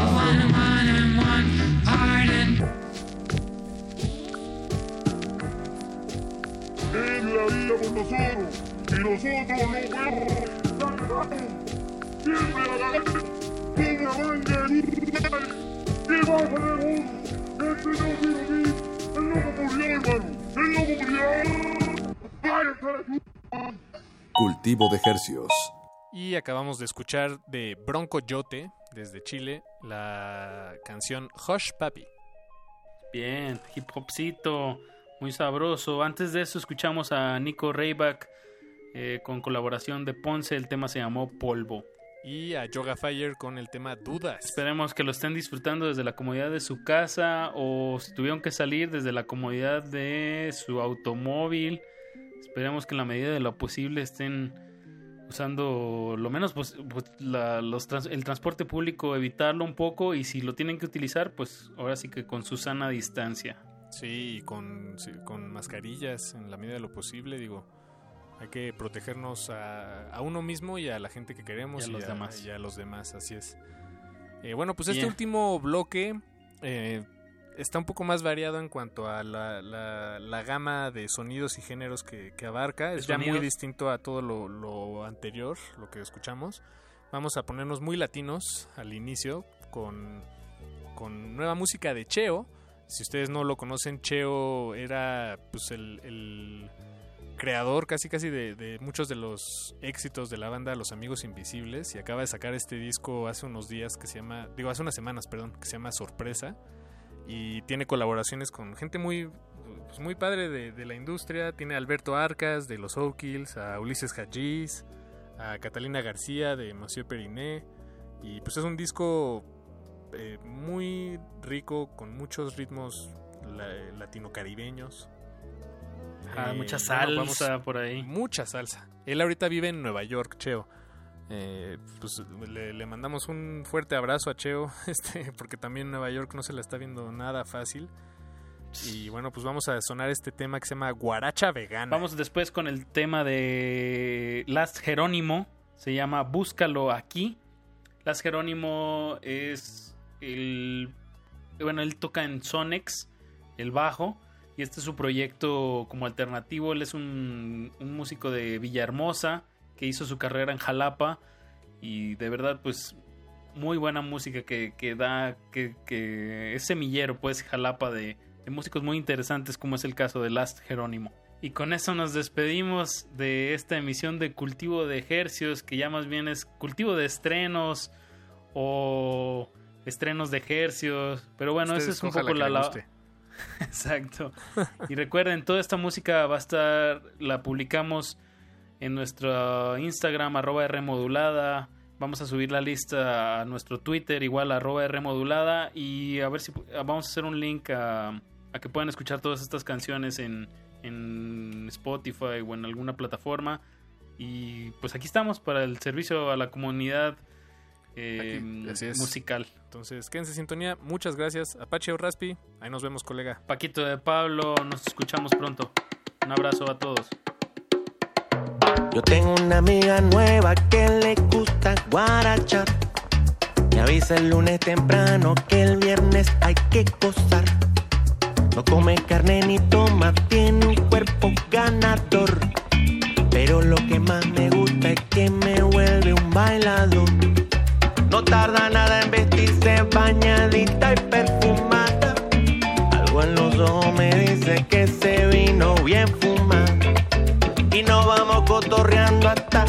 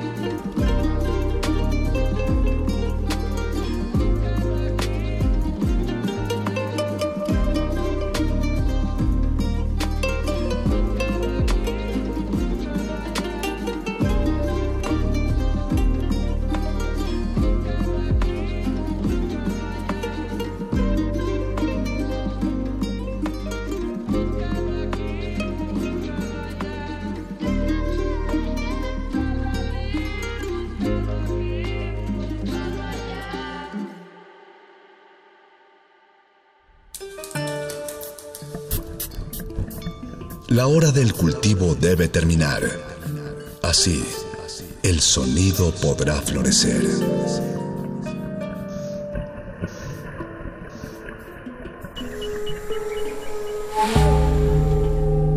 Existen flores en medio de los pantanos. Ecosistemas entre los charcos. La basura de unos es el tesoro de otros realidad es una máscara. Y cada una de sus verdades, una historia. Aguas negras. Ensuciamos porque la renovación está en limpiar. Limpiar.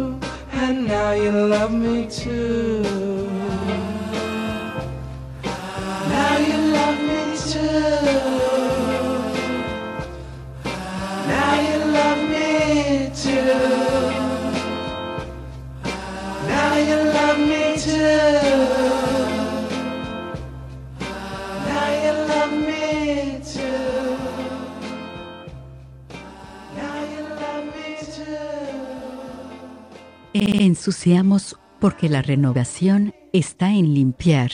Aguas negras. Mi nombre es Arturo Solís, tengo 32 años y soy reportero de energía. Me siento asombrado por cómo la sociedad mexicana ha envuelto esta pesadilla con humor, con chistes, con memes, con una buena cara ante una cosa que puede resultar trágica para las familias que han perdido seres queridos o que, o que tienen eh, familiares en, en el hospital por, esta, por este padecimiento. Y desconcertado por el papel que han han desempeñado las autoridades sanitarias, sobre todo en el tema de investigación de, de este virus. ¿no? Sabemos muy poco de él, cómo se comporta en el medio ambiente. Solamente nos han bombardeado con medidas de prevención, pero no, no han manifestado nada del estudio, que eso es lo, importante y lo que realmente va a resolver el problema, no solamente a través de una vacuna, sino saber de dónde vino, eh, si cambia dependiendo del clima, o sea, hay muy poca información de eso, ¿no? O sea, son cosas muy preliminares que creo que tendrían que estar atendiendo las autoridades mexicanas, ¿no? Tanto desde la academia como las autoridades sanitarias y, y también supongo que la iniciativa privada, aunque su lemotiv siempre es, es económico, ¿no? Y no, no social. La ansiedad y el estrés no van a salvarnos de esta enfermedad pero sí el conocimiento y la paciencia que tengamos como sociedad para enfrentar este, este problema, esta pandemia. Creo que hay soluciones en dos ejes, principalmente, eh, las macro y las micro. En las primeras entran las decisiones que vaya a tomar el gobierno, desde apoyos fiscales, eh, suspensión de pagos, igual las empresas y los bancos, eh, y algunas medidas adicionales, ¿no? Pero en, y en las micro, pues creo que la gente tiene que ser muy responsable con sus finanzas personales, sobre todo de consumo, evitar el endeudamiento, eh, evitar las compras de pánico, si tienen ahorros utilizarlos, si no los tienen, pues eh, hacer una planeación de lo que necesitan, sobre todo de alimentos y bienes eh, higiénicos, ¿no? si realmente lo necesitan, preguntarse si realmente lo necesitan porque ya se agotó, porque lo están usando o porque piensan que lo van a usar. Hacer esa diferencia es muy importante en este momento.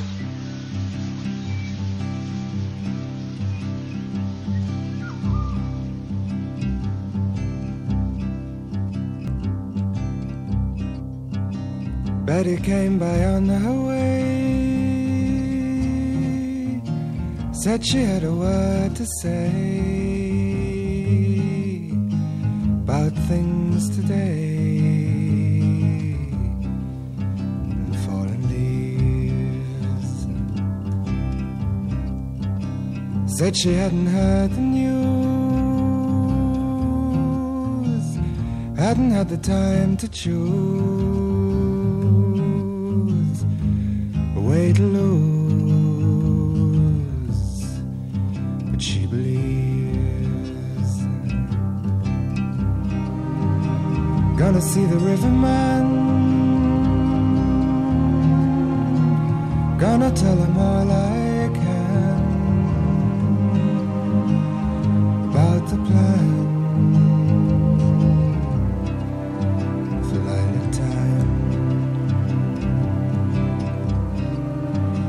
If he tells me all he knows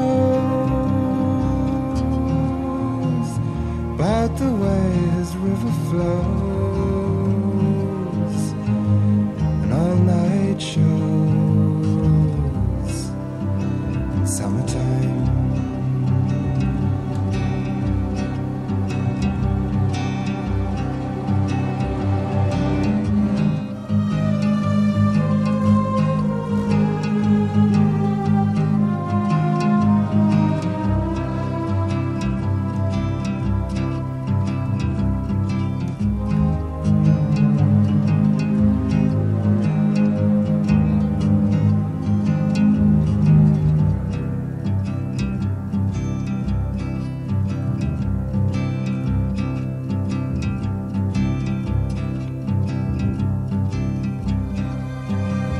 Said she prayed today for the sky to blow away, or maybe stay. She wasn't sure. For when she thought of summer rain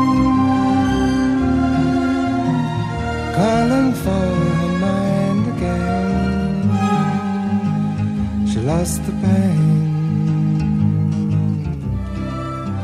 stayed for now. Gonna see the riverman. Gonna tell him all I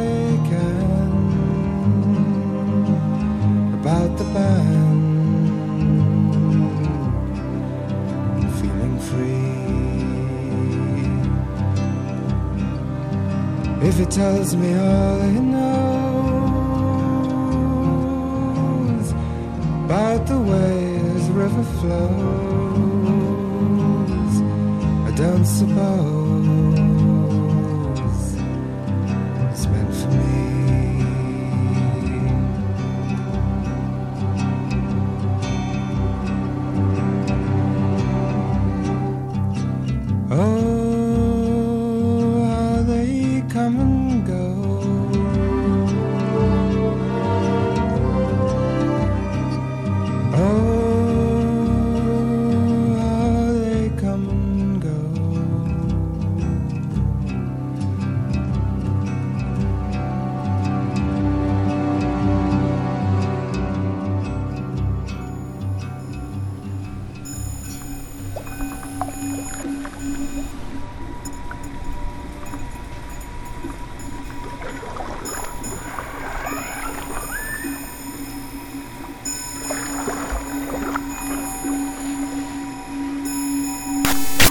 llamo Victoria Mesa, eh, tengo 33 años y soy especialista en temas de género, diversidad e inclusión. Eh, ¿Cómo me siento con esto? Pues a un nivel, digamos, social me siento preocupada, preocupada por los efectos que esta crisis está teniendo y sobre todo los que se vienen en tema específicamente económico. Eh, presiento que la brecha de desigualdad que ya existe en México eh, se va a agrandar aún más, ¿no? Y a esto aunado una crisis de salud, pues mm, presiento que va a ser un, un año muy complicado, ¿no? En temas económicos y sociales a nivel país. Eh, me preocupa que la información que estamos obteniendo no es fiable. Eh, noto unos grandes sesgos en los medios de comunicación que privilegian a actores políticos, a un partido sobre otro, pero realmente no, no percibo una preocupación genuina por, por informar oportunamente a la sociedad sobre estos temas. Eso también me preocupa. Y a nivel personal, eh, pues me siento ansiosa, me siento incómoda con, con este aislamiento eh, y esta interrupción de mi rutina tan abrupta que, que, pues que tuve que hacer al igual que todos, casi todos los que están allá afuera y los que tienen una, incluso en una situación de privilegio como la mía, teniendo un trabajo formal eh, que ahorita puedo estar haciendo desde casa con toda la infraestructura, es una situación complicada para las personas que vivimos solas eh, en temas pues emocionales y sociales, ¿no? Es algo que, que nunca habíamos vivido. Eh, ¿Qué podemos hacer para contrarrestar esto? Pues creo que el, el consumo local va a ser clave. Eh, en, todo, en todo México hay tienditas de abarrotes en cada esquina. Eh, siento que es hora de, pues de, de, identificar y de visibilizar más la importancia que tienen económica en las comunidades este, y pues consumir de esa fuente, ¿no?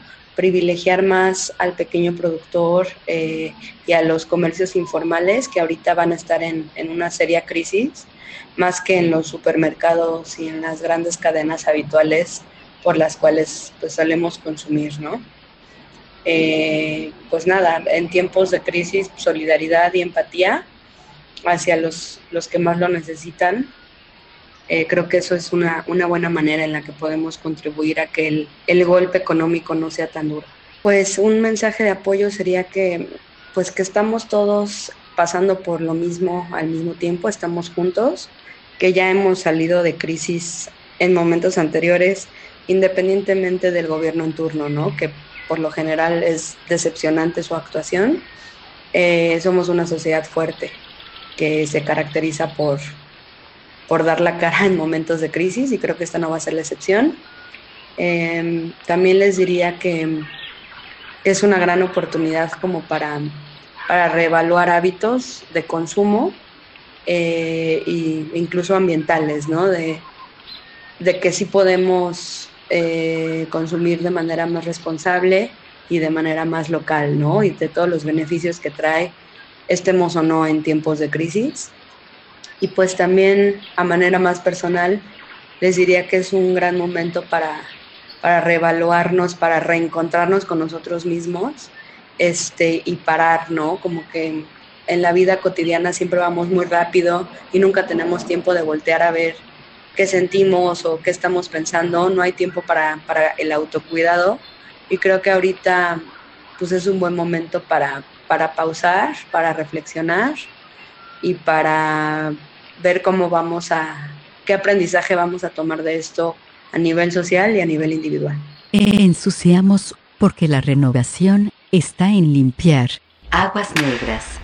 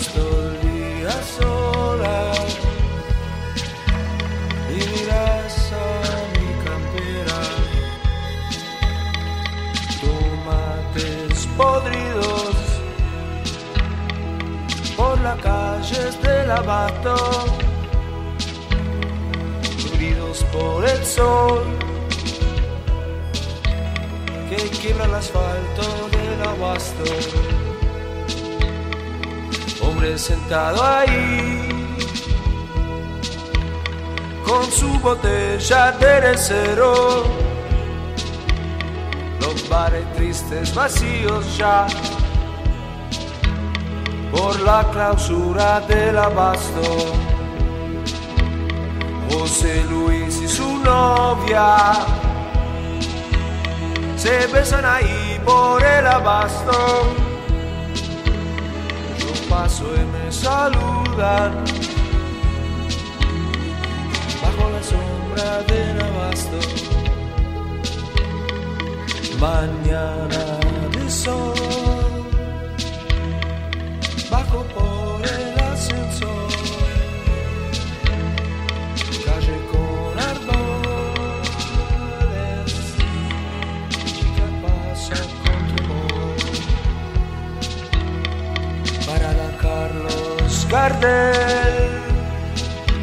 Es la estación del abasto. Sergio trabaja en el bar, en la estación del abasto. Piensa siempre más y más, será por el aburrimiento. Subte línea B y yo me alejo más del suelo yo me alejo más del cielo también. Ahí escucho el tren.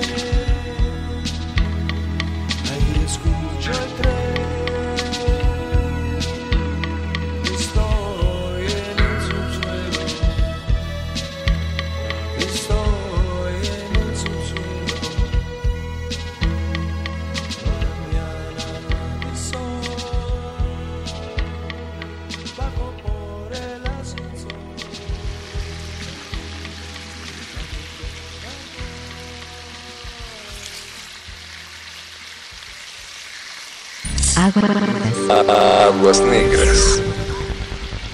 Viridiana Mendoza, 33 años, periodista. Una parte de mí se siente angustiada por el fenómeno, por el hecho de que en otras partes del mundo el coronavirus se ha, se ha convertido en una especie de amenaza para todo, o sea, desde la actividad económica hasta la vida cotidiana y pues ves cosas terribles como que en Italia eh, ya no están atendiendo a los mayores de 80 años y entonces te imaginas a tus propios viejitos en esa circunstancia, ¿no? Es, es un poquito difícil. También es, es bastante común que nos sintamos todos, no solo yo, como bombardeados de mucha información y desinformación. Es importante como que ante esta coyuntura la información eh, sepamos cómo medirla, cómo contrastarla. eh, si algo nos resulta muy alarmante, busquemos otra noticia que lo confirme con medios pues bastante, bastante confiables. Eh, pero en lo general está bien, creo que, que quienes hemos tenido la fortuna de poder trabajar en casa, también ha sido un poco terapéutico el desconecte de la cotidianidad y el caos de todos los días. Después de, algunos días ya empieza uno a extrañar hasta el tráfico, pero lo cierto es que uno puede entender muchas cosas de sí mismo estando en confinamiento. ¿Qué soluciones podemos proponer o, o realizar como sociedad para evitar un colapso económico como país? Pues pregunta muy complicada. Creo que como individuos tenemos que estar conscientes de que esto sí representa un impacto económico severo de largo plazo, que puede ser muy profundo y que lo único que podemos hacer como individuos es ser responsables, ser responsables en el consumo que realizamos, ser responsables en el en las actitudes que tenemos para con los demás y ser empáticos dentro de todo esto. Eh, no va a ser lo mismo la afectación a un pequeño negocio que a una gran cadena de, de establecimientos, por ejemplo. Eh, este día la ASEM, que es la, asocia- la Asociación de Emprendedores de México, hizo un eh, estudio o reveló un estudio de una encuesta con emprendedores que decía que 89% de los pequeños negocios de gastronomía no van a aguantar dos meses si, eh, si la contingencia se mantiene. Entonces, eh, pensemos un poco también en estas personas que, que han dejado sus empleos, que, que han optado por tener su propio negocio y tratemos de apoyar en la medida que responsablemente nos sea posible.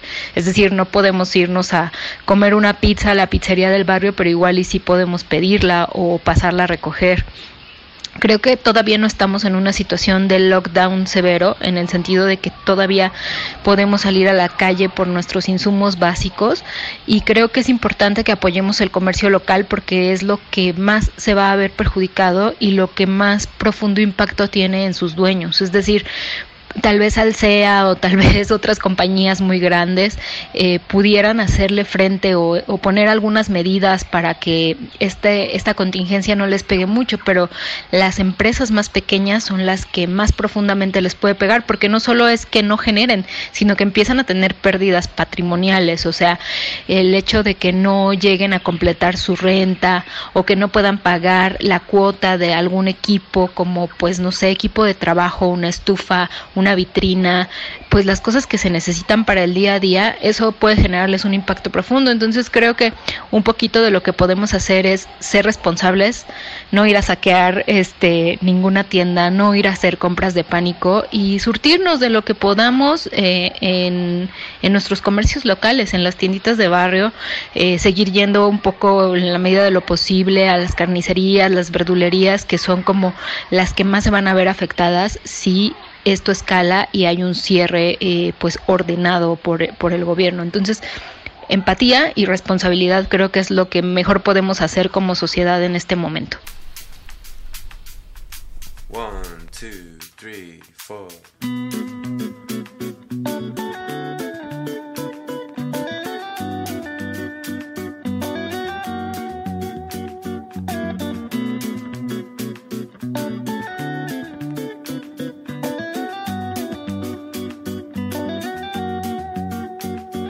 Love the way it flows. I love the way it grows. There's something in this sound that takes me far.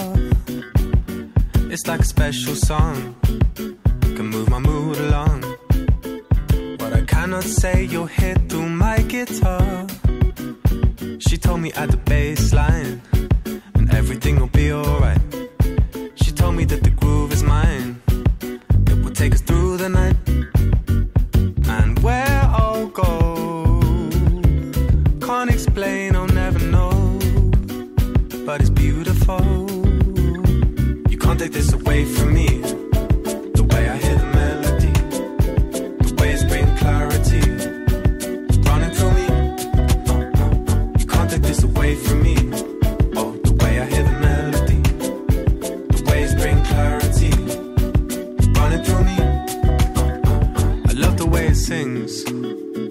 the joy that it brings. Remember skating down the road towards the park. I could never say no. You with that summer glow. The music gives me sun when winter starts. She told me at the baseline everything will be alright. She told me that the beat is mine.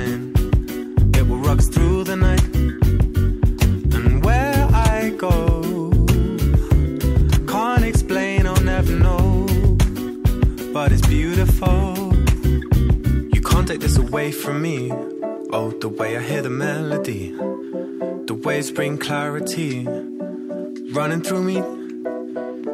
You can't take this away from me. Oh, the way I hear the melody, the waves bring clarity,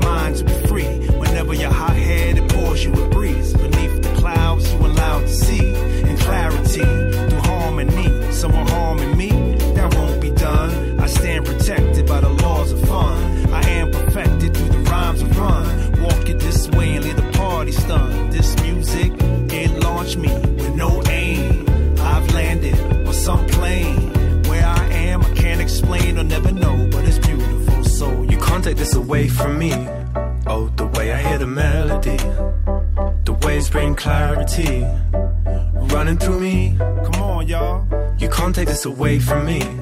Oh, the way I hear the melody, the waves bring clarity, running through me.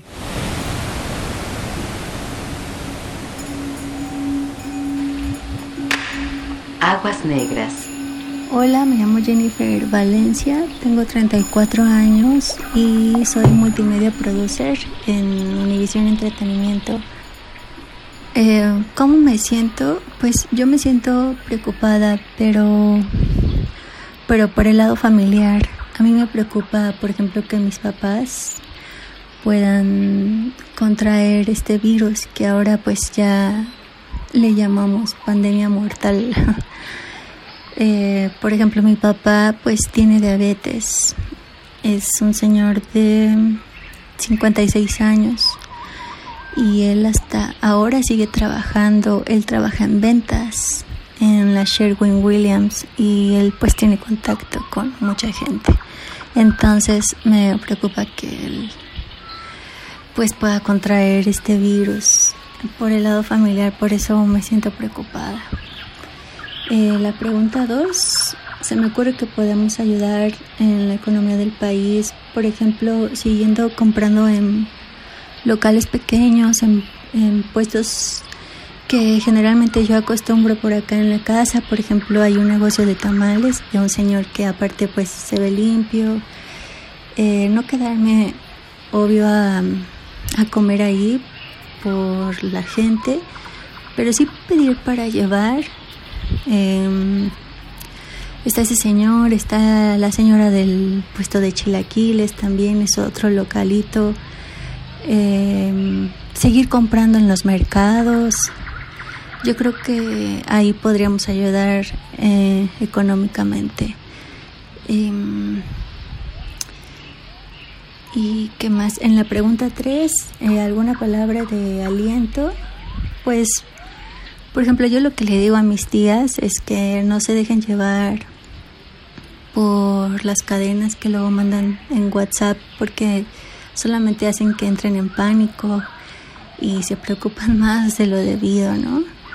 Les digo que pues no hagan caso de eso, se preocupan pues más eh, y que, que confiemos, que confiemos en que esto va, va a salir adelante, ¿no? Que nosotros siempre nos hemos ayudado entre familia, si a lo mejor piensan que hace falta despensa, pues obviamente hablarnos y decirnos lo que pasa en nuestras casas para que se pueda solucionar. Pues yo les diré eso, que no hagan caso de esas cadenas y que confiemos en que en que esto va a salir bien. Sol, solamente que se cuiden, tra traten de quedarse en casa, lo mismo, eh, no saludarse de mano, etcétera.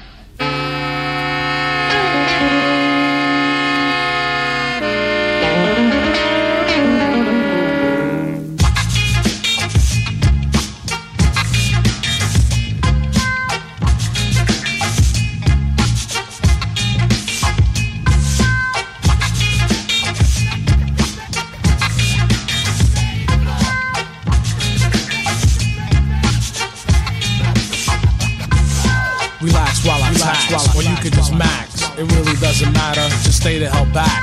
Popping much junk, now the time has arisen. I pick your card and your name has been chosen. Not all about my mopping or the stick up scene. You know what I mean? I'm the PMG in the place to be.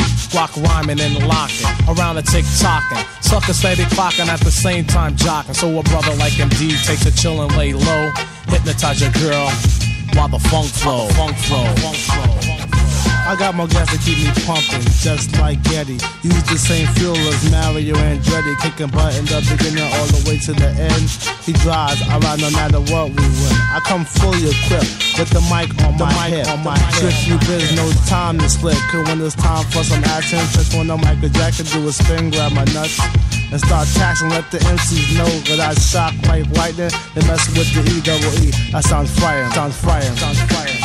So let the funk let the funk flow.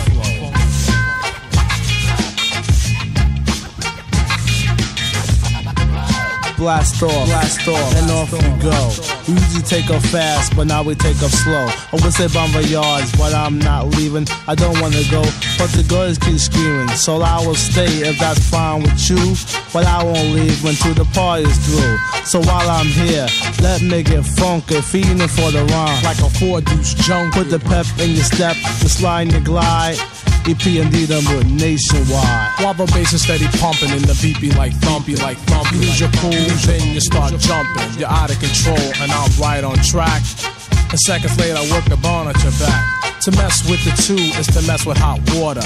We like to hang, torture, then slaughter. Or sucker MC who proceed to intrude. E said, let them slide, slide, I'm in the mood for addition and dismissing. All those who don't listen, real and ones present as if we was fishing. Cause in 88, no wait, I think it's too late cause in 87, you bit on the old bay. So let the funk, let the funk, let the funk.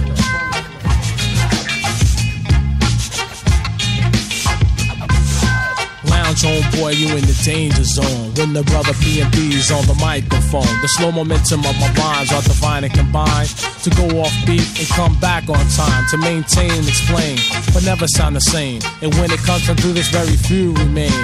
People on my job, on my jobs I've been Dip in the phone booth just like Clark Kent. Step out just to impress with no intention to fest. Chillin' hard, with the P on my chest. Rhyming on the mic while the beat rocks steady. Throw a funky fresh rhyme and MC's fetching like Freddy. Listen to heavy metal, hardcore, rock and roll. Drink a six pack, Baby Miller, shrug. That's not the mood, it's about hip hop. The loud guitar playing and screaming had to stop. Let's get it straight for 1988. For it could sound fine for 1989. I hear the girls out there saying E is hot. E is hot. That all to show you what juice I got. And if you don't like me and you yelling boo, there's nothing wrong with me. There's something wrong with you. So let the funk let the flow. funk flow. So let the funk let the funk flow. flow.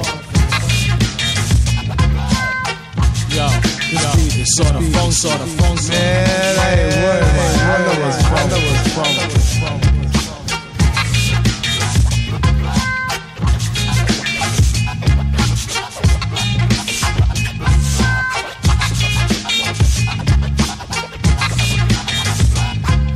Aguas negras.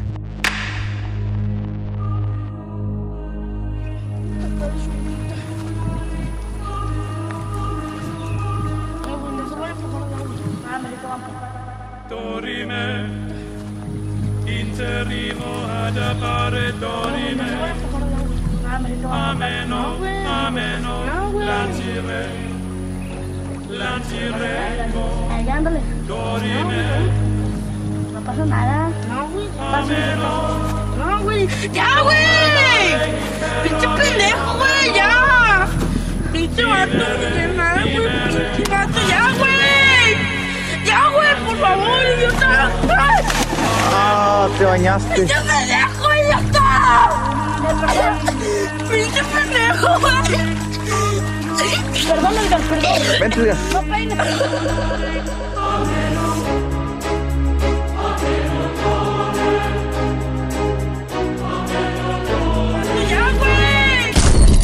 Aguas negras. Aguas negras.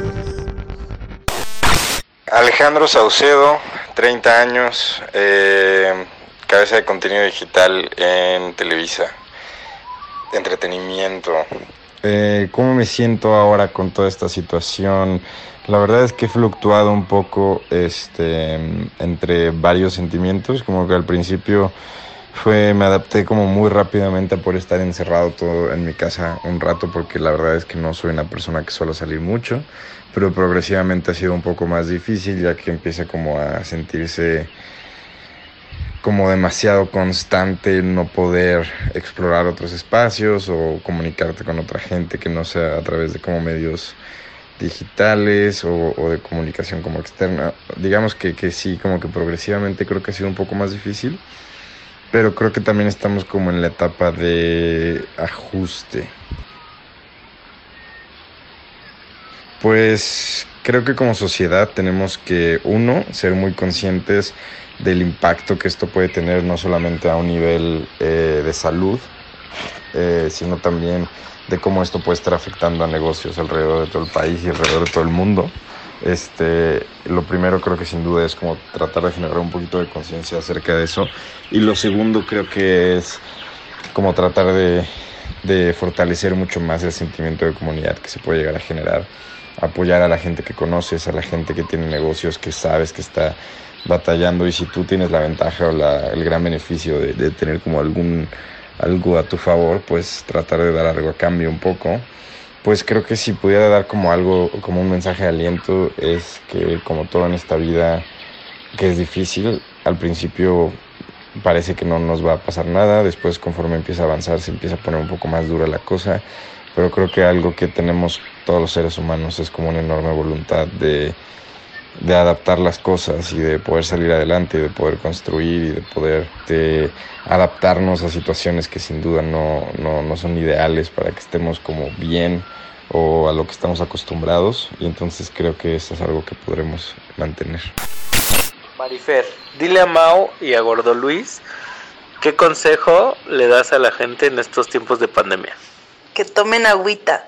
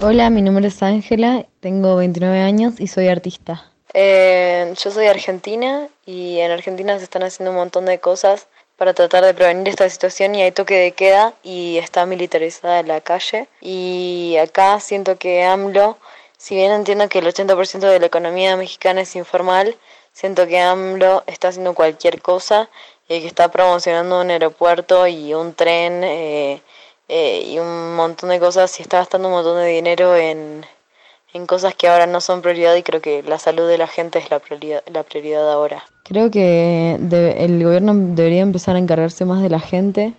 O sea, en muchos otros países, a pesar de que sean pobres, eh, van a dar em, salarios o remuneraciones económicas a la gente como para que puedan no salir a trabajar y no exponerse ni exponer a otros. Y siento que acá eh, no se están haciendo de car- cargo de nada y de repente siempre se me hace muy gráfica eh, la metáfora de la basura. Como que en todos los países eh, los gobiernos se hacen cargo de la basura y acá en Ciudad de México no. Y la gente le tiene que pagar a los basureros, pero en realidad eso debería salir del sueldo de las cosas. Y en realidad se piensa que la gente que, que tiene economía informal y que no hace aportes eh, no está pagando impuestos y en realidad sí está pagando impuestos en todo lo que compra porque los ya las cosas que compramos de por sí tienen impuestos. Entonces en, entonces en realidad deberían empezar empezarse a encargar de que la salud médica sea mejor y que y no echarle la culpa a la gente ni echarle la bola a la gente de su propia economía. Además, siento que AMLO se llena la boca hablando de, del pueblo y los indígenas y las tribus originarias y no sé qué. Y en realidad, eh, mucha de la gente que va a morir va a ser gente pobre. Y es gente que, que, que tiene menos recursos que nosotros y que no pueden acceder, por ejemplo, a agua. O sea, México ya de por sí tiene un problema con el agua y si todos nos lavamos las manos y nos bañamos todos los días, ya va a haber escasez, o sea, como que me preocupa en realidad mucho más el agua que los alimentos y la gente eh, más precarizada. Además dice mucho que tiene mucha plata, que México tiene mucha plata y que le va muy bien.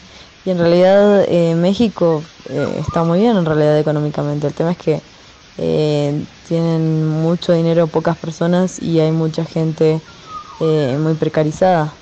Pero si tienen tanta plata, entonces que la usen para eso en vez de seguir haciendo el, aer- el aeropuerto. O, eh, creo que siempre se está perdiendo de vista que en realidad el patrimonio más importante de cada país es la gente. Y ahora debería estar cuidando a esa gente y no diciéndole que salga a comer a fondas. Porque en realidad la gente que está trabajando ahora es como pan para hoy y hambre para mañana porque se están contagiando todos. Como mensaje de aliento diría que por favor no se muevan de sus casas en la medida de lo posible y que usen siempre eh, cubrebocas y que se laven las manos y que sean cuidadosos y que no coman en la calle, que no coman con las manos y que, y que en serio tengan eh, mucha, mucho amor y respeto y cuidado con los demás y que no piensen nada más en, ellas mismas eh, y que no traten de, de agotar todo y de quedarse cada persona con todo, sino como comprar poquito y dejarle a los demás. Y me gusta usar como pensar en los huracanes y en los terremotos y pensar en que en realidad uno, eh, la gente tiende a reaccionar bien ante esas- ese tipo de catástrofes porque suceden y después ya queda el post. Y entonces la gente sucede, eh, reacciona en ese post y ayuda a los demás. Y en realidad en este tipo de situaciones el tema es, un, es que es un constante pre, entonces están todos con ansiedad tratando de anticipar lo que va a pasar y en realidad si todos actuáramos como actuaríamos si te tratara de un huracán o un terremoto, eh, la verdad que mejoraría mucho todo. O sea, AMLO dijo, los mexicanos eh, provenimos de culturas milenarias. Y como así, los chinos también. ¿Y cuál hay? No, no sirve de nada. No, porque venga de una, de una, de una vengas de una eh, cultura milenaria no es que podés transitar un virus. Para mí el mensaje alentador sería tratar bien al otro y ser y ser lo más consciente del otro posible y tenerle paciencia a los demás.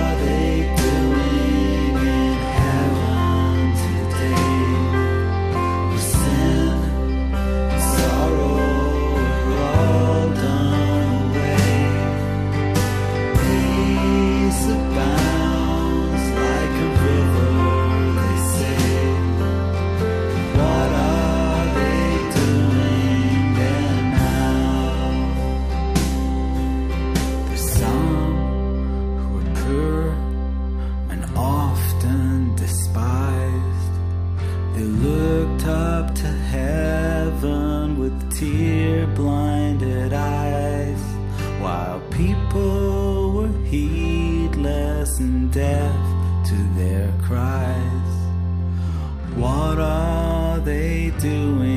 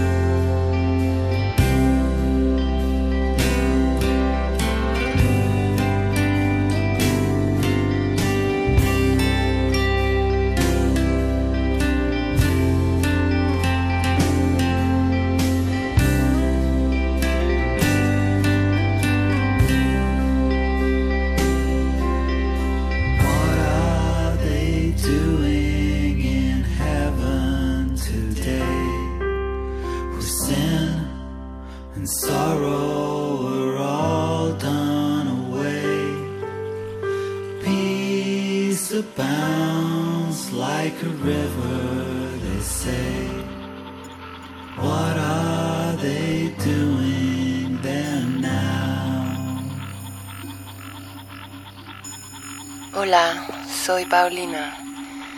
Eh, tengo 31 años y bueno, actualmente mi ocupación es en épocas de, coronavirus. Estoy dando clases de yoga y em, armando proyectos, gestión cultural. Em, pues cómo me siento con toda esta situación me siento extraña, como, como muy consciente de, del estado de decepción en el que creo que me, me siento como más existencial que de costumbre. No sé, como que me pone triste por un lado, pensar un poco como la forma de que, de que esta es como la guerra que nos tocó vivir. Y no sé, como que por otro lado em, me he sentido como con una fuerza liberada de que me he podido permitir hacer cosas que quizás como que no me animaba. No sé, hay una, hay una sensación y una percepción muy distinta de la temporalidad. Entonces, pues todos los espacios cambian, eh, la forma en la que me estoy como configurando los tiempos, como la importancia sobre ciertas cosas, hacerme preguntas, muchas preguntas. Y, y bueno, eso me hace sentir de pronto quizás sí un poco ansiosa, pero también pues también tranquila, me he sentido tranquila. Para contrarrestar los efectos negativos es que creo que los efectos negativos eh, de la actividad económica los, los hemos ido viendo desde hace muchos años. Solo que, pues bueno, para algunos, muchos han absorbido ese costo. Entonces, no sé, creo que en una solución pienso como pe- pensar de manera colaborativa. Creo que ha representado el reto más difícil para una sociedad que todo lo mercantiliza. Pues no sé, que cada vez más consideremos que es impensable renunciar a ciertas formas eh, ya normalizadas de vivir, que se consideran sacrificios y no renuncias. Creo que ha hecho que esa dependencia solo, no sé, como que haya generado más barreras, más cerrazón y poco pensamiento colectivo y transversal. Entonces creo que como solución realmente siento que apoyar iniciativas que, que nos hagan pensar, vivir, imaginarnos de maneras distintas, conectar con, con el cuerpo, apostarle a la organización desde la responsabilidad de cada uno y no desde una jerarquización de procesos que, pues que solo adoctrinan subordinados, ¿no? Y ya no hay como una respuesta, una responsabilidad hacia lo que a cada uno le corresponde como desde, desde el querer.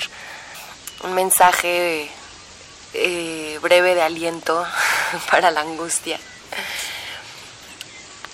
Pues no sé, que, que se miren de frente, que miren de frente lo que esta realidad nos está poniendo al descubierto que saquemos como una fuerza espiritual que habíamos mantenido dormida y desconectada del mundo y de la naturaleza.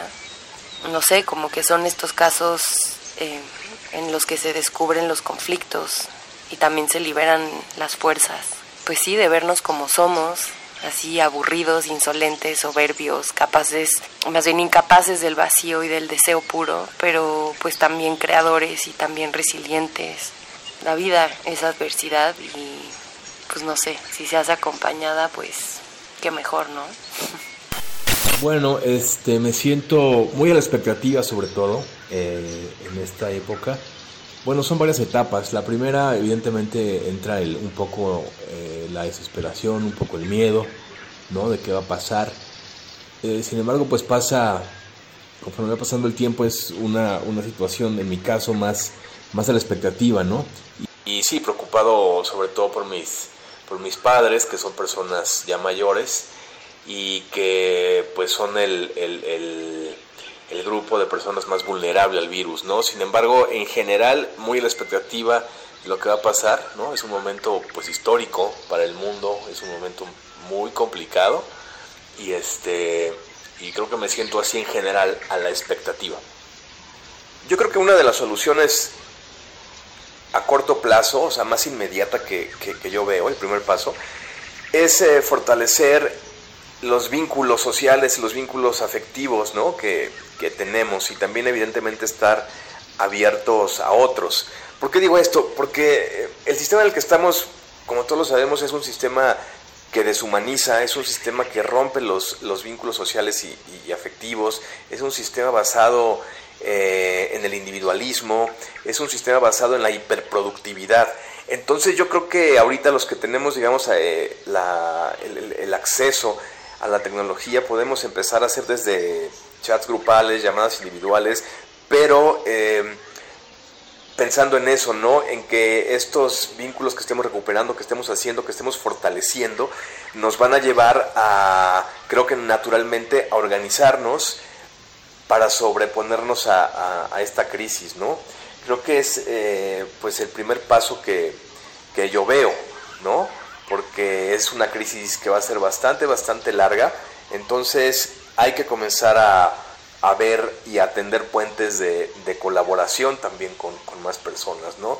Creo que ese es un, un primer paso que hay que dar. ¿no? Por otro lado, creo que también eh, en estos momentos es muy importante comenzar a fijarnos en otras maneras de organización social y económica, ¿no? En específico, creo que yo pondría de, ejemplo a las comunidades indígenas, a los zapatistas, ¿no? Que ellos pues tienen evidentemente otra, otra visión del mundo muy distinta a la nuestra. Entonces, sí, sí siento que es un, un momento clave, ¿no? Para, para comenzar también a, pues, a cuestionar nuestros propios paradigmas y contrastarlos con, pues, con otras maneras de, de vivir. Pues palabras de aliento, eh, creo que lo más importante es que nos vamos a dar cuenta que independientemente de, las pandemias, eh, las pandemias no, o sea, no nos van a exterminar, ¿no? Sea, eh, el mundo eh, al final depende de nosotros también, ¿no? Como, como, como seres humanos, como seres pensantes, este, como seres sociales, capaz de organizarnos, como seres sociales solidarios, ¿no? Eh, como seres sociales que podemos eh, eh, tejer redes para ayudarnos mutuamente. Yo creo que eso es lo que, lo que va a ser eh, una gran diferencia. Entonces, insisto, por eso creo que desde ahorita es muy importante comenzar a, a, fortalecer esos vínculos, ¿no? Porque eso es al final lo que nos va a ayudar mucho ¿no? a, sobrepasar esta, esta crisis.